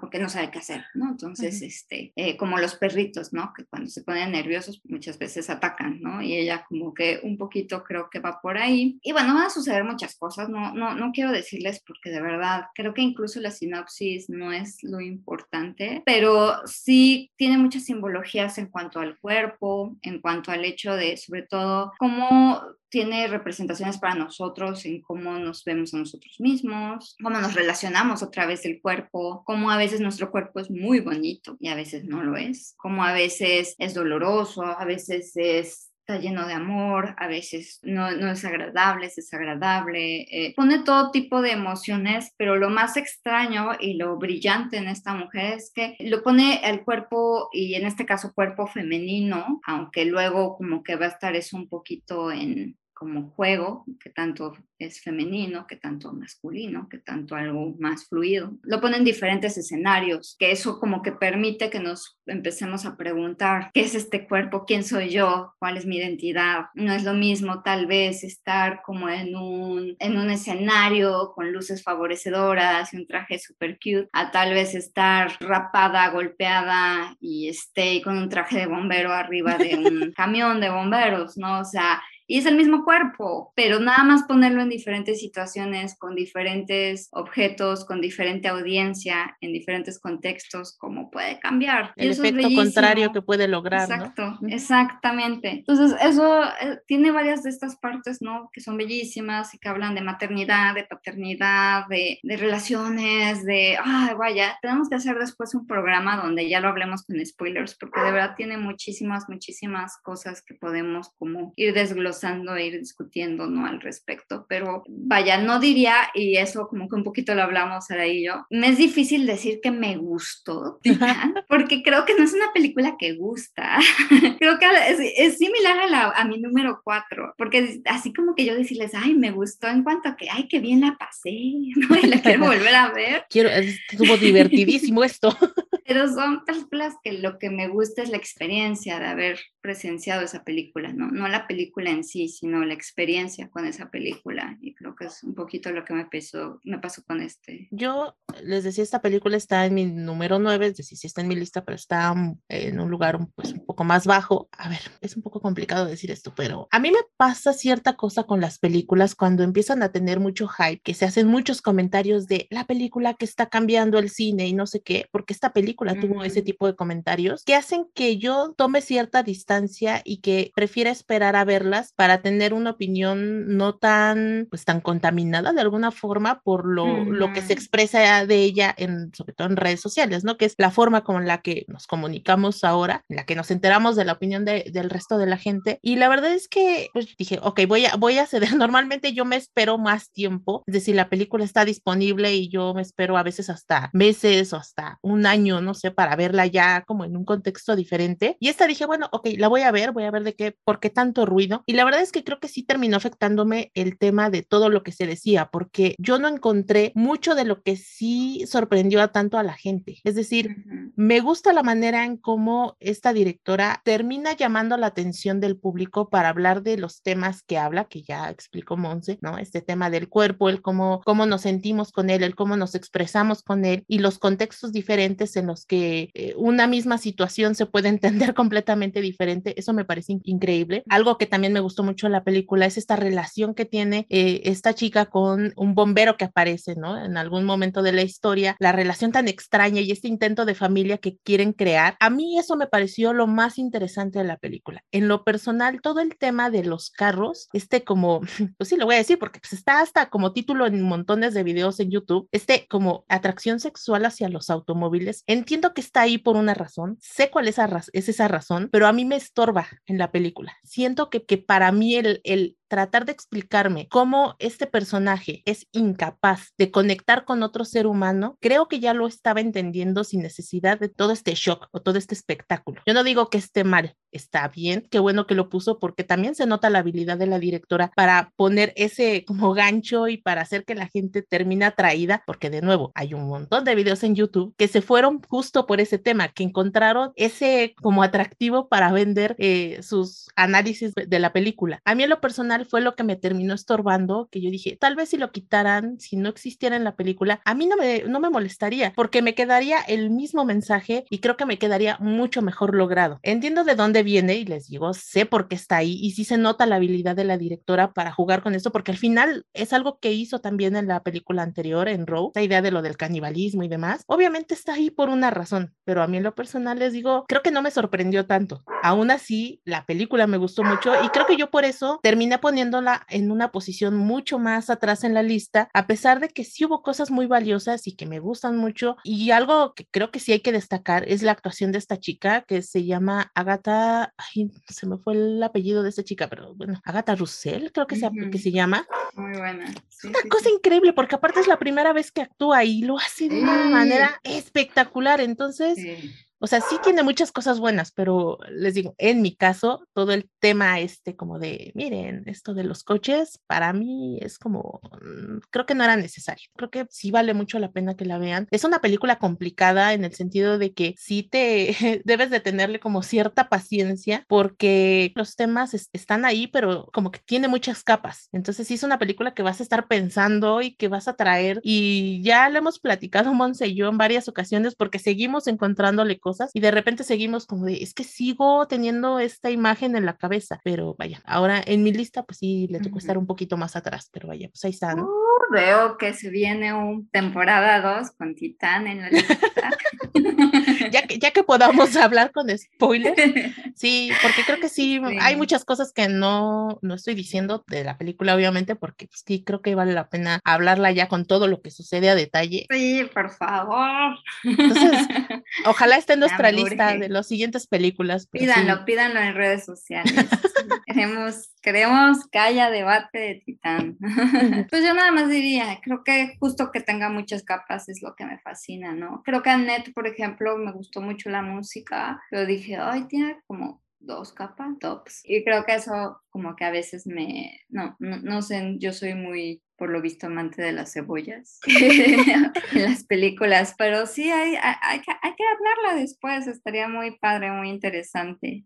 Bueno, en mi número tres es una película que se pudo ver en el Festival de los Cabos y se llama Violet y es dirigida por Justine Bateman. Esta es una historia también de una chica que curiosamente como de assistant que trabaja para, para una productora de cine. Ella es productora, ¿no? Eh, te dicen que esta chica es muy buena, que tiene mucho talento y la gente a su alrededor se lo reconoce y le dice es que tú haces las cosas muy bien, ¿no? reconocen su trabajo, pero resulta que no es la gente de afuera como tal quien la frena, sino es ella misma, una voz en su cabeza que todo el tiempo le dice, ¿estás segura de lo que estás haciendo? ¿No crees que deberías hacer esto otro? ¿No deberías mejor intentar por acá? No digas eso porque seguramente va a pensar mal de ti esa otra persona, ¿no? Esa voz que todo el tiempo te está jorobando la existencia y que no te deja tomar las decisiones que tú misma sabes que son correctas y que son las que te van a hacer sentir bien a ti, que te hacen sentir tranquilas y que te van a hacer sentir feliz, pero es esa voz de duda, ¿no? De poner en, de cuestionarte todo lo que estás haciendo a ti mismo. Y la verdad es que para mí sí fue una sorpresa la película porque, de nuevo, yo no sabía nada de ella hasta que, hasta que la vi en el Festival de los Cabos y para mí conectó de una manera increíble, muy, sobre todo a nivel personal, por cosas que creo que no vienen mucho al caso, pero vaya, la forma en cómo logran plasmar todas esas dudas que tiene este personaje, que es interpretado por Olivia Moon, es muy conmovedor porque al final tú mismo te ves reflejado, ¿no? En,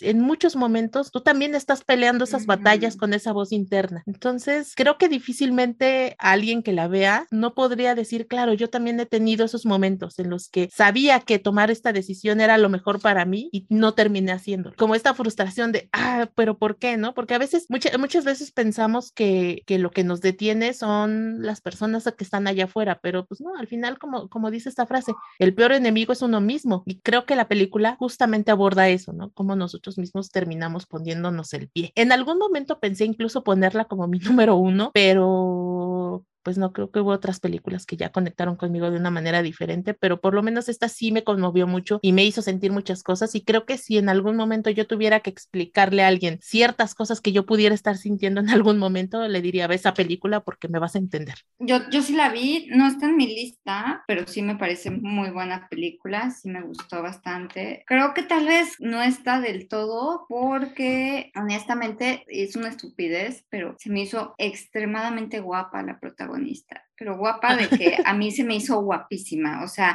claro. decía, y, me, y eso a veces me sacaba muchísimo, porque decía, se viste increíble, ¿no? Y era guapísima, y como que a veces su lenguaje corporal me transmitía que se sentía guapa y como que ella decía otra cosa, y entiendo que tal vez era a propósito, ¿no? Puede que en, dirección de actores le dije, para, para aparentar que, se, que tenía seguridad cuando no la tenía, ¿no? Pero yo decía, todo el tiempo, todas las escenas, yo estaba así de, está increíble su ropa, está increíble, está guapísima, está guapísima o sea, al nivel girl, crush, o sea, yo decía, guapísimo, o sea, yo, decía, yo quiero, verme como ella, ¿no? Entonces me costaba mucho trabajo de pronto, ¿no? Conectar con esa parte, o sea, se me hacía como la que todo le sale bien, ¿no? O sea, inteligente, guapísima.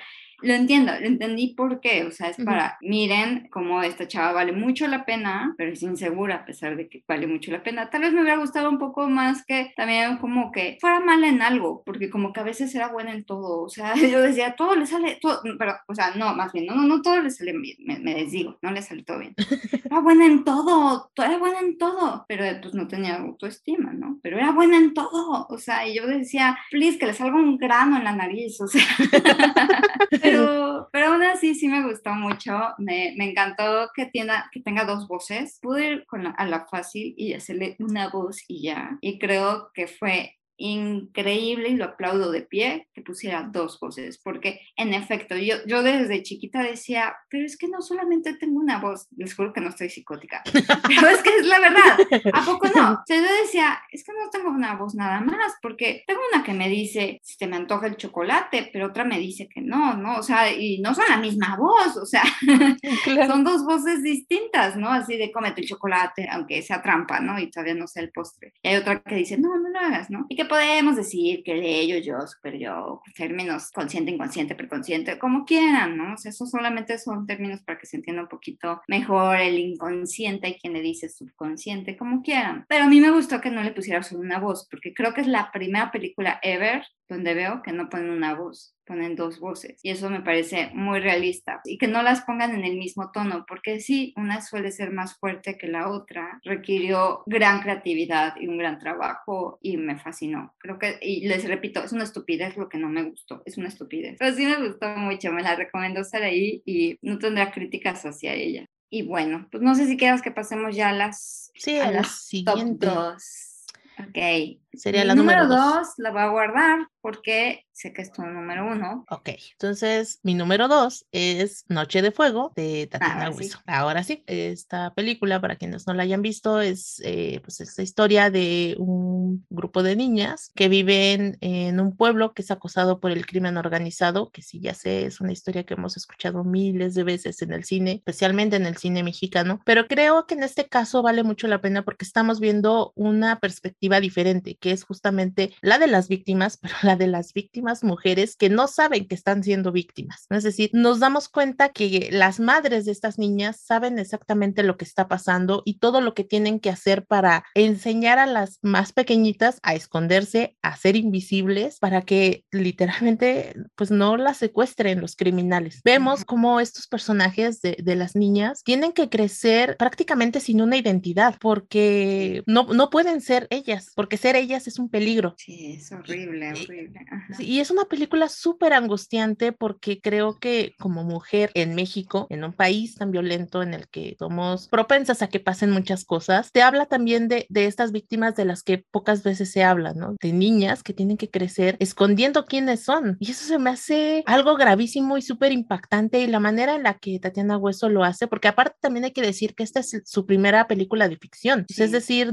ella ha hecho eh, documentales, también Empezar. documentales muy buenos y la forma en la que retrata la vida de estas chicas, como en realidad no terminamos viendo ningún hecho violento en la pantalla, pero la violencia está ahí, está presente todo el tiempo. Y es difícil no sentirnos identificados con ellas y entender el sufrimiento por el que están pasando, porque les digo, a final de cuentas creo que nos damos cuenta que de alguna manera, pues todos somos propensos a esto, pues especialmente las mujeres en un país como México que es tan, que es tan violento para, hacia las mujeres. Entonces, el hecho de que esté retratada desde una perspectiva como lo es de los personajes infantiles, a mí fue lo que más me movió. La verdad es que yo cuando terminé de verla, para mí sí fue todo un shock. Ah, Yo creo que lo he dicho en el podcast, no soy una persona a la que le gusta mucho llorar con las películas, porque no sé hasta qué punto estoy siendo manipulada por, por lo que estoy viendo en la pantalla y que es una, y que, y que de verdad ese llanto viene de una emoción genuina. Y la verdad es que esta película me hizo llorar muchísimo porque sí me sentí muy golpeada y que de repente yo decía, es que no puedo creer que estén pasando estas cosas. Y creo que a final de cuentas el hecho de que se sigan haciendo estas películas, porque este es un, esta es una crítica que siempre se le ha hecho a, a este tipo de, de historias, que les digo, que retratan la violencia en México, como de, ay, otra vez estamos hablando de lo mismo. ¿Cuántas películas? Pues las que sean necesarias, porque este problema no termina. Y si no conocemos todas estas perspectivas, difícilmente vamos a saber todas las historias y todo el tipo de historias que ocurren en un país como este. Y creo que por eso son valiosas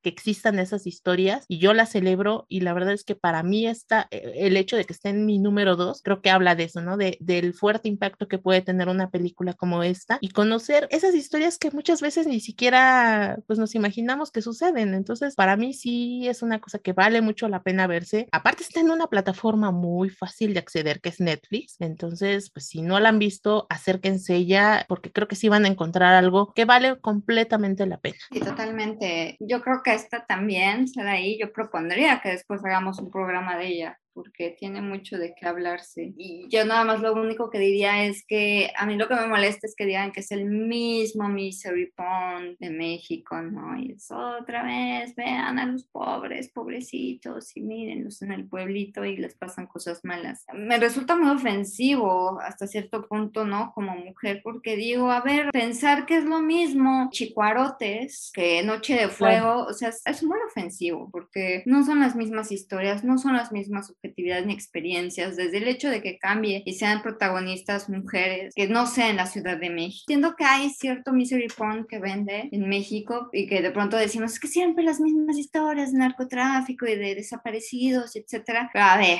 creo que también es muy discriminatorio decir, ¿no? Que básicamente pistolero, ¿no? Sea lo mismo que y tu mamá también, ¿no? Sí, van eh, por caminos diferentes, ¿no? Ajá, y Roma, ¿no? O sea, como que es, por Dios, o sea, no todos los pobres son igual, no porque, ay, es una historia de pobreza y es igual a todas las que ya hemos visto antes. Tiene muchas cosas que aportar nuevas y me parece que el chiste es conectar con subjetividades que tal vez no pensamos que son precisamente las personas que no son vistas, son, son tan no vistas que la gente que las ha criticado esta película no las ve.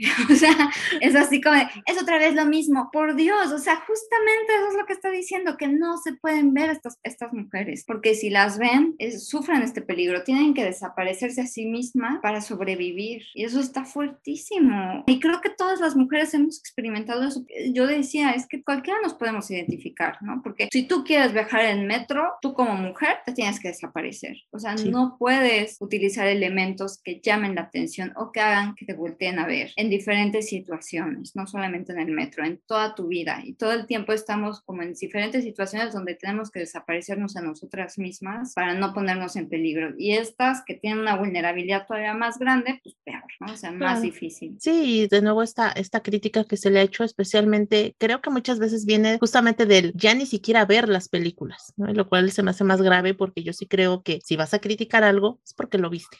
y, y si vas a decir es que esto siempre es lo mismo, ok, se vale siempre y cuando hayas visto la película, ¿no? Si esta crítica viene de un lugar de, no, es que yo ya no me voy a acercar a estas narrativas, no sé qué, ok, también se vale, pero entonces no digas que es lo mismo, porque no, no la viste, ¿no? No lo sabes. Exactamente. Entonces, creo que ahí es donde viene eh, el valor de, de, estas películas, ¿no? Que se atreven a hablar de estos temas. Y de nuevo, la película está ahí, está en Netflix, la pueden ver y la verdad es que creo que vale mucho la pena, porque además, esta es una película que está en el short list de las películas nominadas a película extranjera en el Oscar. Decían que se ve complicado, pero si llega a quedar entre las cinco nominadas, pues creo que le vendría muy bien. Yo he oído que los jueces se dieron cuenta, ¿no? Que habíamos puesto Drive My Car en 9 y pusimos Noche de Fuego más arriba, entonces tal vez eso cambie la opinión de buscar a mejor película extranjera. Cuando escuchen cine de 5 a 7, yo creo que... Ojalá tuviéramos ese poder. Sí me gustó Drive My Car, ¿eh? tengo que volver a verla, pero sí me gustó antes de que empiecen con ¿por qué no me gustó más? Sí me gustó y mucho. Que ahora que dices eso, qué bueno que lo mencionas antes de que pasemos ya como al primer lugar, porque creo que también estos ejercicios de hacer las listas de lo mejor del año, y lo estoy entrecomillando, pues viene obviamente desde un punto muy subjetivo, que es el de cada uno de nosotros. Lo mejor del año para, para mí. Exactamente. o sea, no porque mi lista haya sido conformada por estas películas significa que la lista de, de todos ustedes o la de Monse y la de todo mundo tenga que ser igual. Claro que no. A mí de pronto sí me da mucha curiosidad cuando la gente dice, ¿cómo pusiste esta película tan arriba o tan abajo? Ay, no, pero es que yo te, ya no te tengo el mismo respeto que antes. Bueno, esta es mi lista, esta es mi experiencia con esas películas. Pues más bien compárteme tu lista y dime por qué esas mismas están en un lugar diferente. Creo que de ahí viene eh, el valor de, de empezar esa conversación. No tanto esperar que todos veamos las cosas de la misma manera, porque pues eso no va a pasar nunca. Ahora sí, el primer lugar. ¿Cuál es tu número uno? Mi número uno es la razón por la que me volví pirata, una podcaster pirata. Sí, yo creo que fue con la primera que pequé y dije, ay no, ya voy a pecar por esto porque debió estar en mi lista 2020, pero no estuvo precisamente, yo era toda, toda correcta y bien portada y por eso no está, aunque aguas, no, no, no he visto Licorice Pizza, ¿eh? De una vez les digo, no le he podido ver, pero me da gusto que no la haya visto porque me da muchísimo también gusto en cierta forma, ay, me estoy repitiendo mucho con gusto, pero bueno, me está dando mucha felicidad el ver tantas mujeres en mi lista. Entonces, hasta cierto punto, aunque amo Paul Thomas Anderson, me da gusto que no estés en mi lista este año o que no te hayas logrado meter ni estrenar, porque de esta forma, viendo el alegre, entonces por eso tengo en primer lugar a la mismísima y adorada Kelly Richard con First Cow. Todo lo que me había dicho que me faltaban un cerdito y un corderito en mi lista, pues tengo a un perrito en el segundo lugar y tengo a una vaca en el primer lugar. Entonces, eh, First Cow para mí, bueno, yo soy fan, fan, fan de Kelly Richard y soy fan, fan de Jane Campion, pero ya hablaremos de Jane Campion. Kelly Richard para mí es una, vaya, una directora que sus películas hablan mucho de mujeres, pero sin decir como una propaganda así de, eh, somos mujeres, ¿no? Pero First Cow no, First Cow me llamó la atención que los protagonistas en este caso son dos hombres, ¿no? Y, y eso me llamó la atención porque dije, ah, caray, usualmente su filmografía está cargada de, de pues, esta parte muy femenina. Y bueno, me, nunca esperé lo que encontré. Me parece una obra maestra lo que vi, porque es tan sencilla la historia, es la cosa más, no lo puedo creer que de eso trata, pero dice tanto en tan poquito. O sea, esto yo digo es que de verdad es un genio por hablar de tanto con tan poco. O sea, es cuando digo, eh, me emociona mucho el cine cuando veo este tipo de películas. Bueno, la historia es muy sencilla, es realmente muy, muy sencilla. Sucede en Oregon en el año 1820 y son estos dos personajes, ¿no? Este Cookie, que es un cocinero está como en esta búsqueda de oro, y es King Lu, que es un esclavo chino que logra pues escapar. Se encuentran en algún momento y luego se vuelven a reencontrar y están en esta pequeña eh, aldea donde están todos muy emocionados porque acaba de llegar a Estados Unidos o creo que incluso a toda América la primera vaca. Este, entonces por fin ya, ya hay una vaca. Y yo les digo, es que es de una sencillez que te emociona porque tú dirías, es que tiene de emocionante que llegó una vaca ahí? El quesito. Pues el leche, el leche, exactamente. Es ridículo, pero la gente se emociona de que ya hay leche. Perdón por el ruido de mi perro. Aquí somos amantes de los perritos.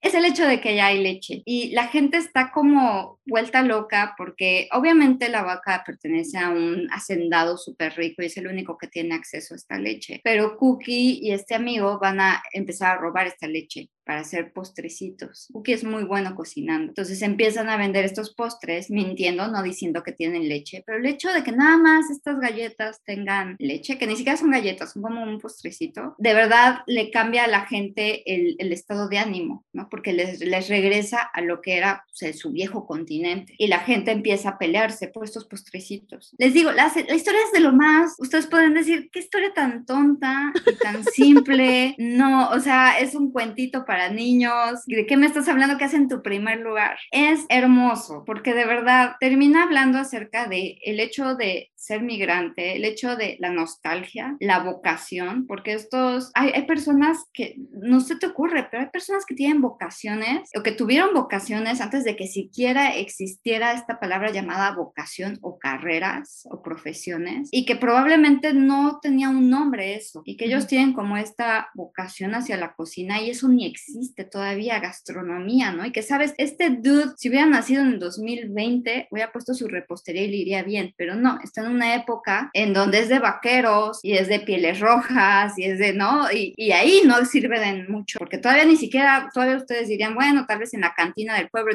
todavía ni existe eso. Entonces, ahí no sirve del todo cookie, solamente sirve para cocinar con lo poco que hay y lo que cocina lo cocina muy bien. Habla también de la amistad con un poco de tensión sexual, que no nos queda del todo aterrizado si sí hay ahí una homosexualidad o no la hay, o solamente es amistad, porque la homosexualidad entre comillas, super comillas, lo aclaro, no existe, ¿no? En esa época. Obviamente existe desde la creación del hombre, ¿no? Pero para ellos como que es algo que no entienden y que tú también como espectador no entiendes, ¿no? No sabes si hay una amistad o hay algo más, pero hay lo que hay, ¿no? Lo que se puede ver. Los sueños, ¿no? El famoso sueño americano, el deseo de mejorar, el capitalismo, que se empieza a poner un discurso muy capitalista, ¿no? De yo te ofrezco más y a quién pertenece la vaca y la vaca, o sea, de quién es, etcétera, la producción.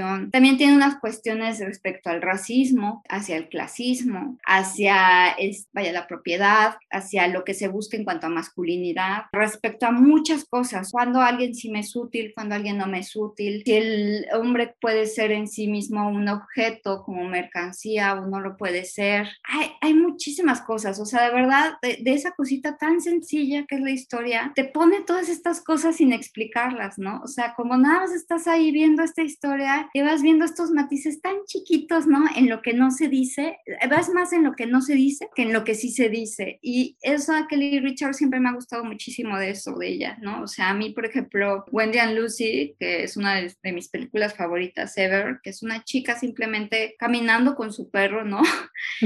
Habla acerca del que es la feminidad, ¿no? Y el ser mujer, una mujer sola, ¿no? Y no tiene que, no, no le sucede como llega un depredador y la viola o algo así, o sea, sino la experiencia en sí de ser una mujer, ¿no? Y creo que aquí un poquito es eso. A mí me encanta, me encanta cómo, cómo a partir de, de esto se hace una especie de fábula, creo que tiene muchísimos matices y que yo la encontré, pero capas por todas partes. Y eso me fascinó, me fascinó. Y a partir de solamente contarte un temita lo más minimalista posible y todas las ideas que te van surgiendo al respecto. Tengo que también aquí confesar que es otro de mis pendientes del, del 2021, porque a pesar de que está disponible pues en alguna plataforma, que en este caso es Movie, por alguna razón se me iba pasando y le decía luego la veo, luego la veo y sigo sin verla. Sí, definitivamente con todo lo que platicas, yo creo que estaría también en mi lista y ahora eh, voy a empezar a darme de topes de no haberlo visto. Pero ¿Quién sabe? Digo, ya me dirás. Es, es, es una de esas películas que digo, ya lo voy a decir en The Power of the Dog, pero es de esas que me da miedo, que de pronto digo, es que a mí me gusta mucho y siento que a los demás no les va a gustar y no por eh, soy un super, ser superior y no me van a entender como yo. No, no, no, de que digo, ay, me gustó mucho, pero, pero como que me da una sensación así de, creo que la estoy faneando. Ajá, okay. Esa, eso que decías uh -huh. tú, de creo que ya estoy siendo fan uh -huh. más que crítica, ¿no? Y, eso creo que me pasa con estas dos, número uno y dos, por eso son mis números uno y dos, ¿no? O sea, de que ya digo, soy fan, pero he visto y en los conteos he salido muy alta, First Cow, entonces digo, tal vez no estoy sola,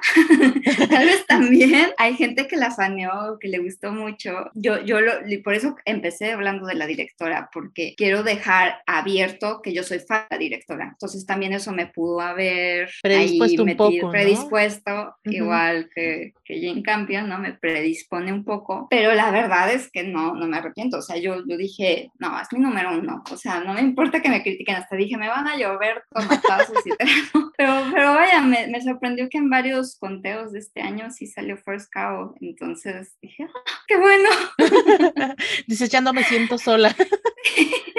Ese fue tu número uno. Ahora sí va. Mi número uno es The Power of the Dog de Jane Campion, uh. que también está en Netflix, por cierto. Híjole, yo creo que si no han visto esta película, van a terminar viéndola porque seguro va a ser una de esas películas que va a estar en todas las entregas de premios que se sí. vienen ya en los próximos meses. O sea, seguramente va a estar ahí. Lo que hacen en esta película es una cosa impresionante con las actuaciones, con la historia misma, ¿no? Si no la han visto, ¿no? Esta es historia de dos hermanos que tienen un rancho y pues entre ellos son completamente diferentes, ¿no? Uno es como más tranquilo, como que piensa más las cosas, el otro sí es una, es un tipo detestable, ¿no? Que es el personaje que hace uh -huh. Benedict Cumberbatch. Es un tipo realmente, es una mala persona, así, uh -huh. con todas las palabras. La relación que hay entre ellos tiene problemas desde un inicio y todavía se pone peor cuando el otro hermano que se llama George, que lo interpreta uh -huh. eh, Jesse Plemons, se casa con una viuda que tiene a un hijo adolescente. A partir de ahí pasan una cosa. La, yo creo que no he visto una película más tensa durante sí. todo el año. Todo el tiempo sientes así sí. esta ansiedad de algo va a salir horrible, de,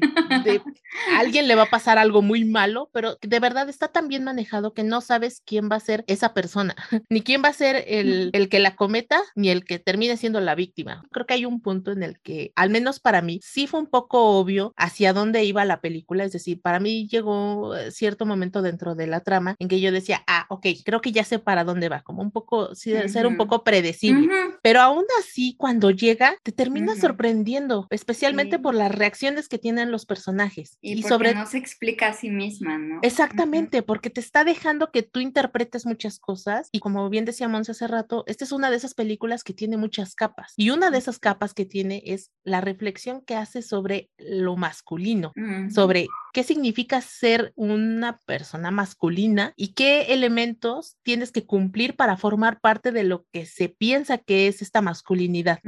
Y entonces te vas encontrando una serie de cosas que dices, ok, ¿por qué no había pensado en esto? ¿No? A lo mejor son un tema como muy obvio, pero creo que pocas veces realmente nos ponemos a pensarlo y es interesante que venga esta reflexión, sobre todo donde la directora es una mujer, ¿no? La que hace estas preguntas, que, que, creo que también pasa mucho esto, ¿no? El, a veces como que criticamos que sean directores hombres los que traten de reflexionar sobre la feminidad y en el caso de que pues aquí sea al revés, ¿no? Una mujer preguntándose qué significa ser hombre, creo que también viene de una sensibilidad de que pues, al final de cuentas las mujeres terminamos haciéndonos muchas preguntas que a los hombres por esta construcción social no se les permite hacer. y la verdad, la, la, forma en cómo las, cómo plantea las preguntas, porque no creo que las responda, simplemente cómo plantea las preguntas, creo que se me hace muy interesante y es una de las cosas más increíbles que he visto en este año y la verdad es que por eso terminó en mi número uno. Esa es de las películas que pude ver en el Festival de Cine de Morelia, en una sala de cine, y creo que sí es una experiencia completamente diferente a que si se ve en Netflix, ¿no? Digo, igual, ustedes vean la película porque igual vale mucho la pena, pero sí aumenta un poco este sentido de tensión de, ay, ¿qué está pasando? ¿No? Y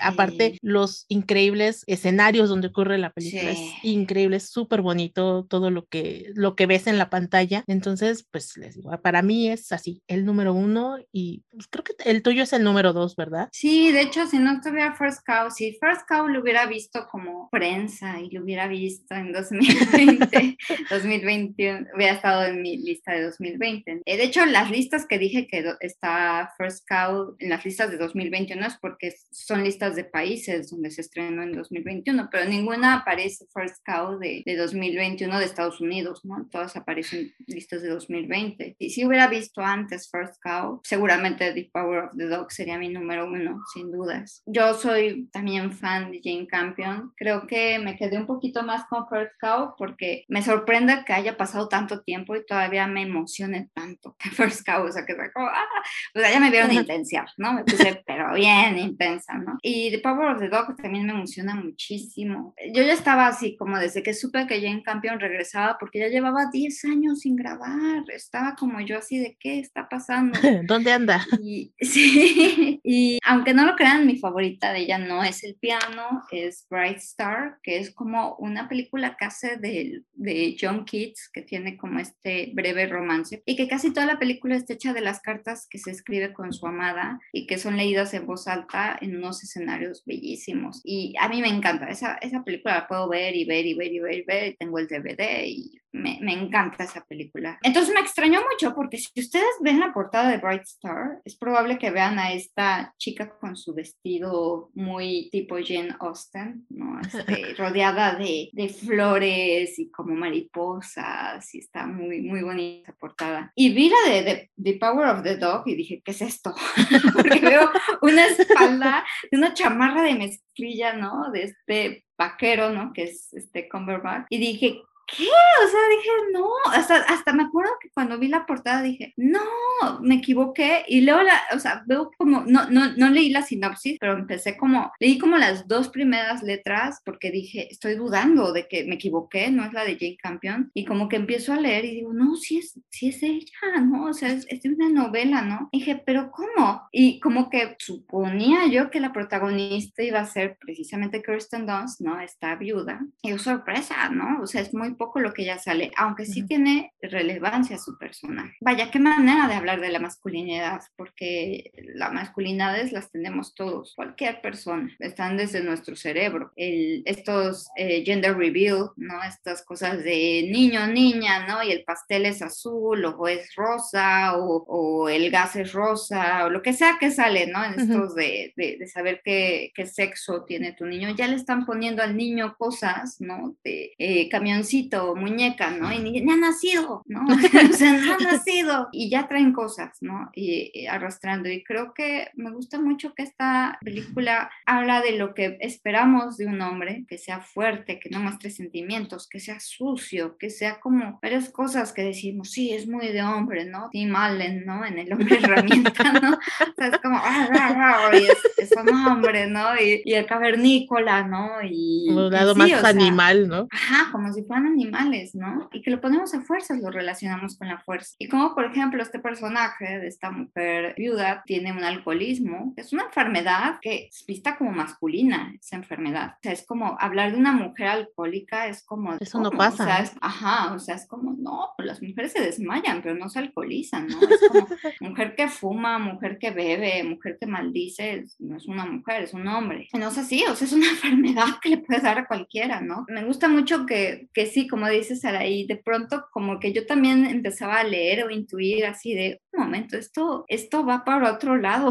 ¿no? O sea, como que dices, pues está bien, creo que incluso hasta lo hace adrede, que tú solito te vas como, hmm, no, así de, creo que esto va a, acabar diferente, ¿no? A mí me sorprendió que no, en efecto, no se explicara a sí misma, sino que dejaba abiertas las cosas, así de, hey, este, lo voy a dejar.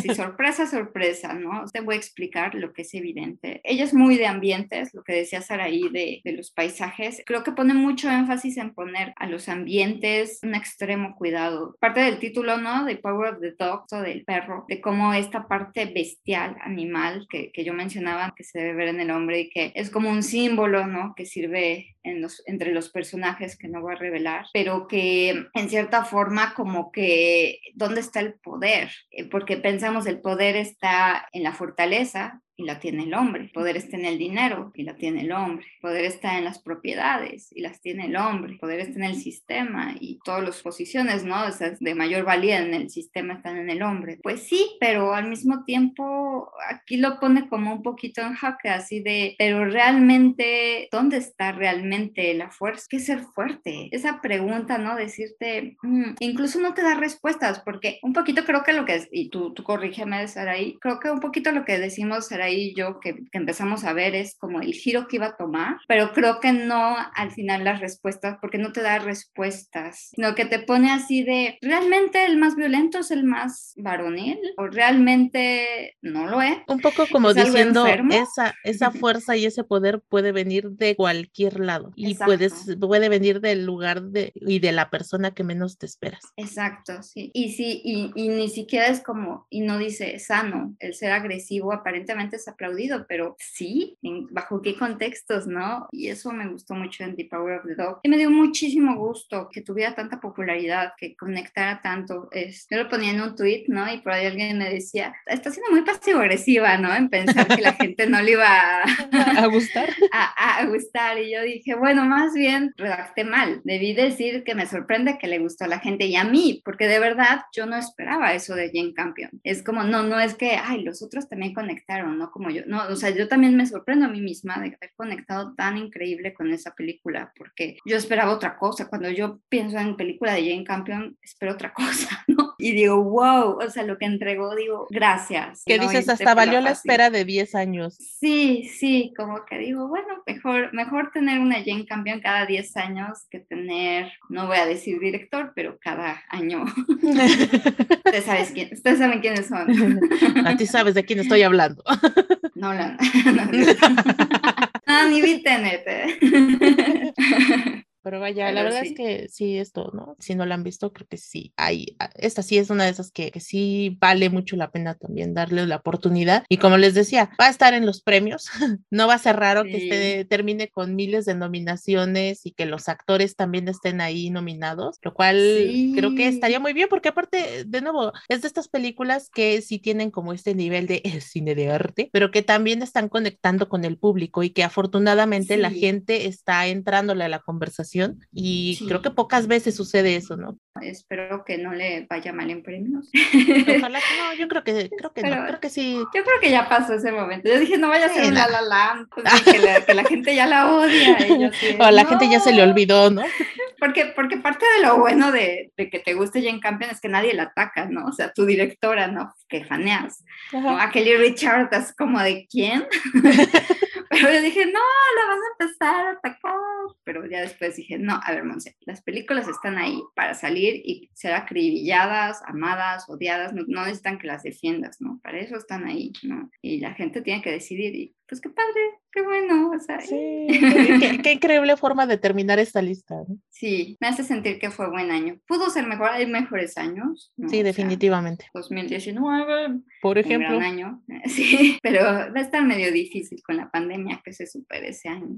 Sí, pero vaya, de nuevo, todas estas películas, creo que la mayoría se pueden encontrar, de nuevo, si no las han visto, pues ahí está, ya platicamos de ellas. Habrá algunas de las que pues probablemente hagamos un episodio más adelante, porque sí se queda la conversación un poco todavía con muchas cosas de las que se pueden platicar. Entonces, creo que nos da material para, para incluso algunos programas. Entonces, pues ojalá que, que sigamos con eso. Oye, Sara, y ya mm. para terminar, ¿hubo alguna que fue tu peor del año? Ay, no sé, fíjate que yo antes hacía un poco este ejercicio, sobre todo en Leatherbox, de poner como las peores películas que viene el año, pero creo que este, en esta ocasión como que sí fui más selectiva con las cosas que iba a ver, porque, o sea, no hubo algo que dijera yo, ay, esto de verdad lo odié y se me hizo súper tonto. Siento que no, o al menos así de bote pronto no, no pienso en alguna, sobre todo, pues, digo, por muchas cosas, ¿no? La cuestión de que no, no salí tanto al cine y que las cosas que vi en streaming, pues sí, traté de como tener más cuidado como en qué estaba viendo. Siento que no vi tantas cosas tan malas. Imagínate, hasta la cosa esa que hizo Zack Snyder del Justice League, su versión, hubo, hubo cosas que me gustaron, imagínate o sea, la película no es muy buena, ¿no? Pero vaya, hasta esa tiene cosas que rescato, entonces, sí, no, esta ocasión no, ¿eh? No sé, en tu caso. Yo también fui más selectiva. No fue que tanto la odiara. Bueno, no sé. La que menos me gustó fue una película de policía. No, ¿cierto? no, esa sí me Ahí vamos otra vez. Sí me gustó.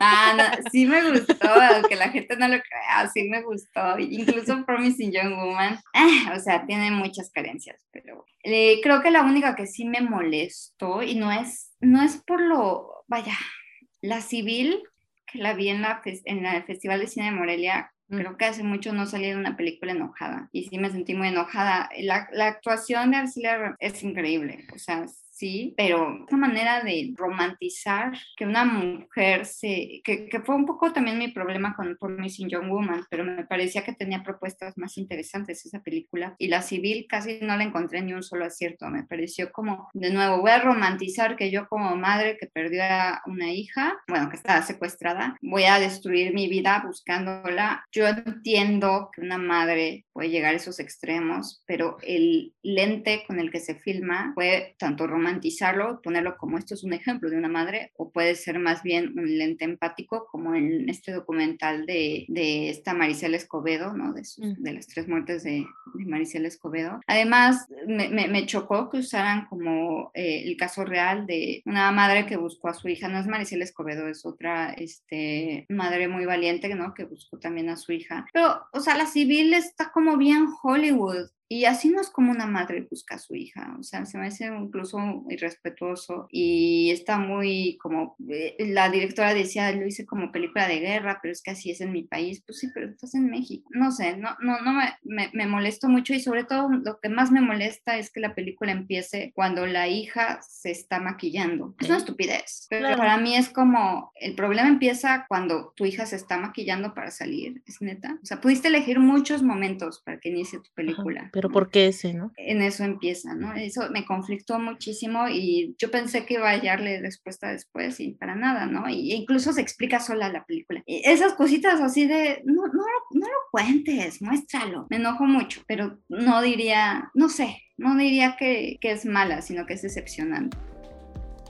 Y pues eso, esa es nuestra lista de 10 películas que más nos gustaron. Digo, al final terminamos hablando de muchas otras y recomendando muchas otras. Creo que es inevitable terminar eh, conectando con, con, otras películas. Creo que es parte también de la conversación. Y pues nada, ojalá que hayan llegado hasta aquí en este episodio. Ya con esto terminamos, que no queríamos quedarnos con las ganas de, de platicar de todas estas películas que vimos durante el año. Creo que estuvo buena la conversación. Creo que está padrísima la lista. Y pues también aprovechar para agradecerles que... Este, nos hayan escuchado en el 2021. Eh, yo sé que llevamos poquito tiempo ahí, pero notamos que estuvieron en las listas de, alguna que otra persona, ¿no? En, en, los podcasts que escucharon. Entonces, los agradecemos muchísimo. Estamos todavía en, en situación de mejora, ¿no? Estamos todavía como, llevamos poquitos episodios, pero obviamente cualquier consejo, cualquier cosa que nos quieran decir, pues aquí estamos para escucharlos. Exacto, y pues eso, ¿no? De nueva cuenta es agradecerles que nos estén escuchando, los comentarios que nos dejan en nuestra cuenta de Twitter y pues nada, con esto terminamos y nos escuchamos en el próximo episodio. Un abrazo y feliz año. Cuídense mucho. Adiós.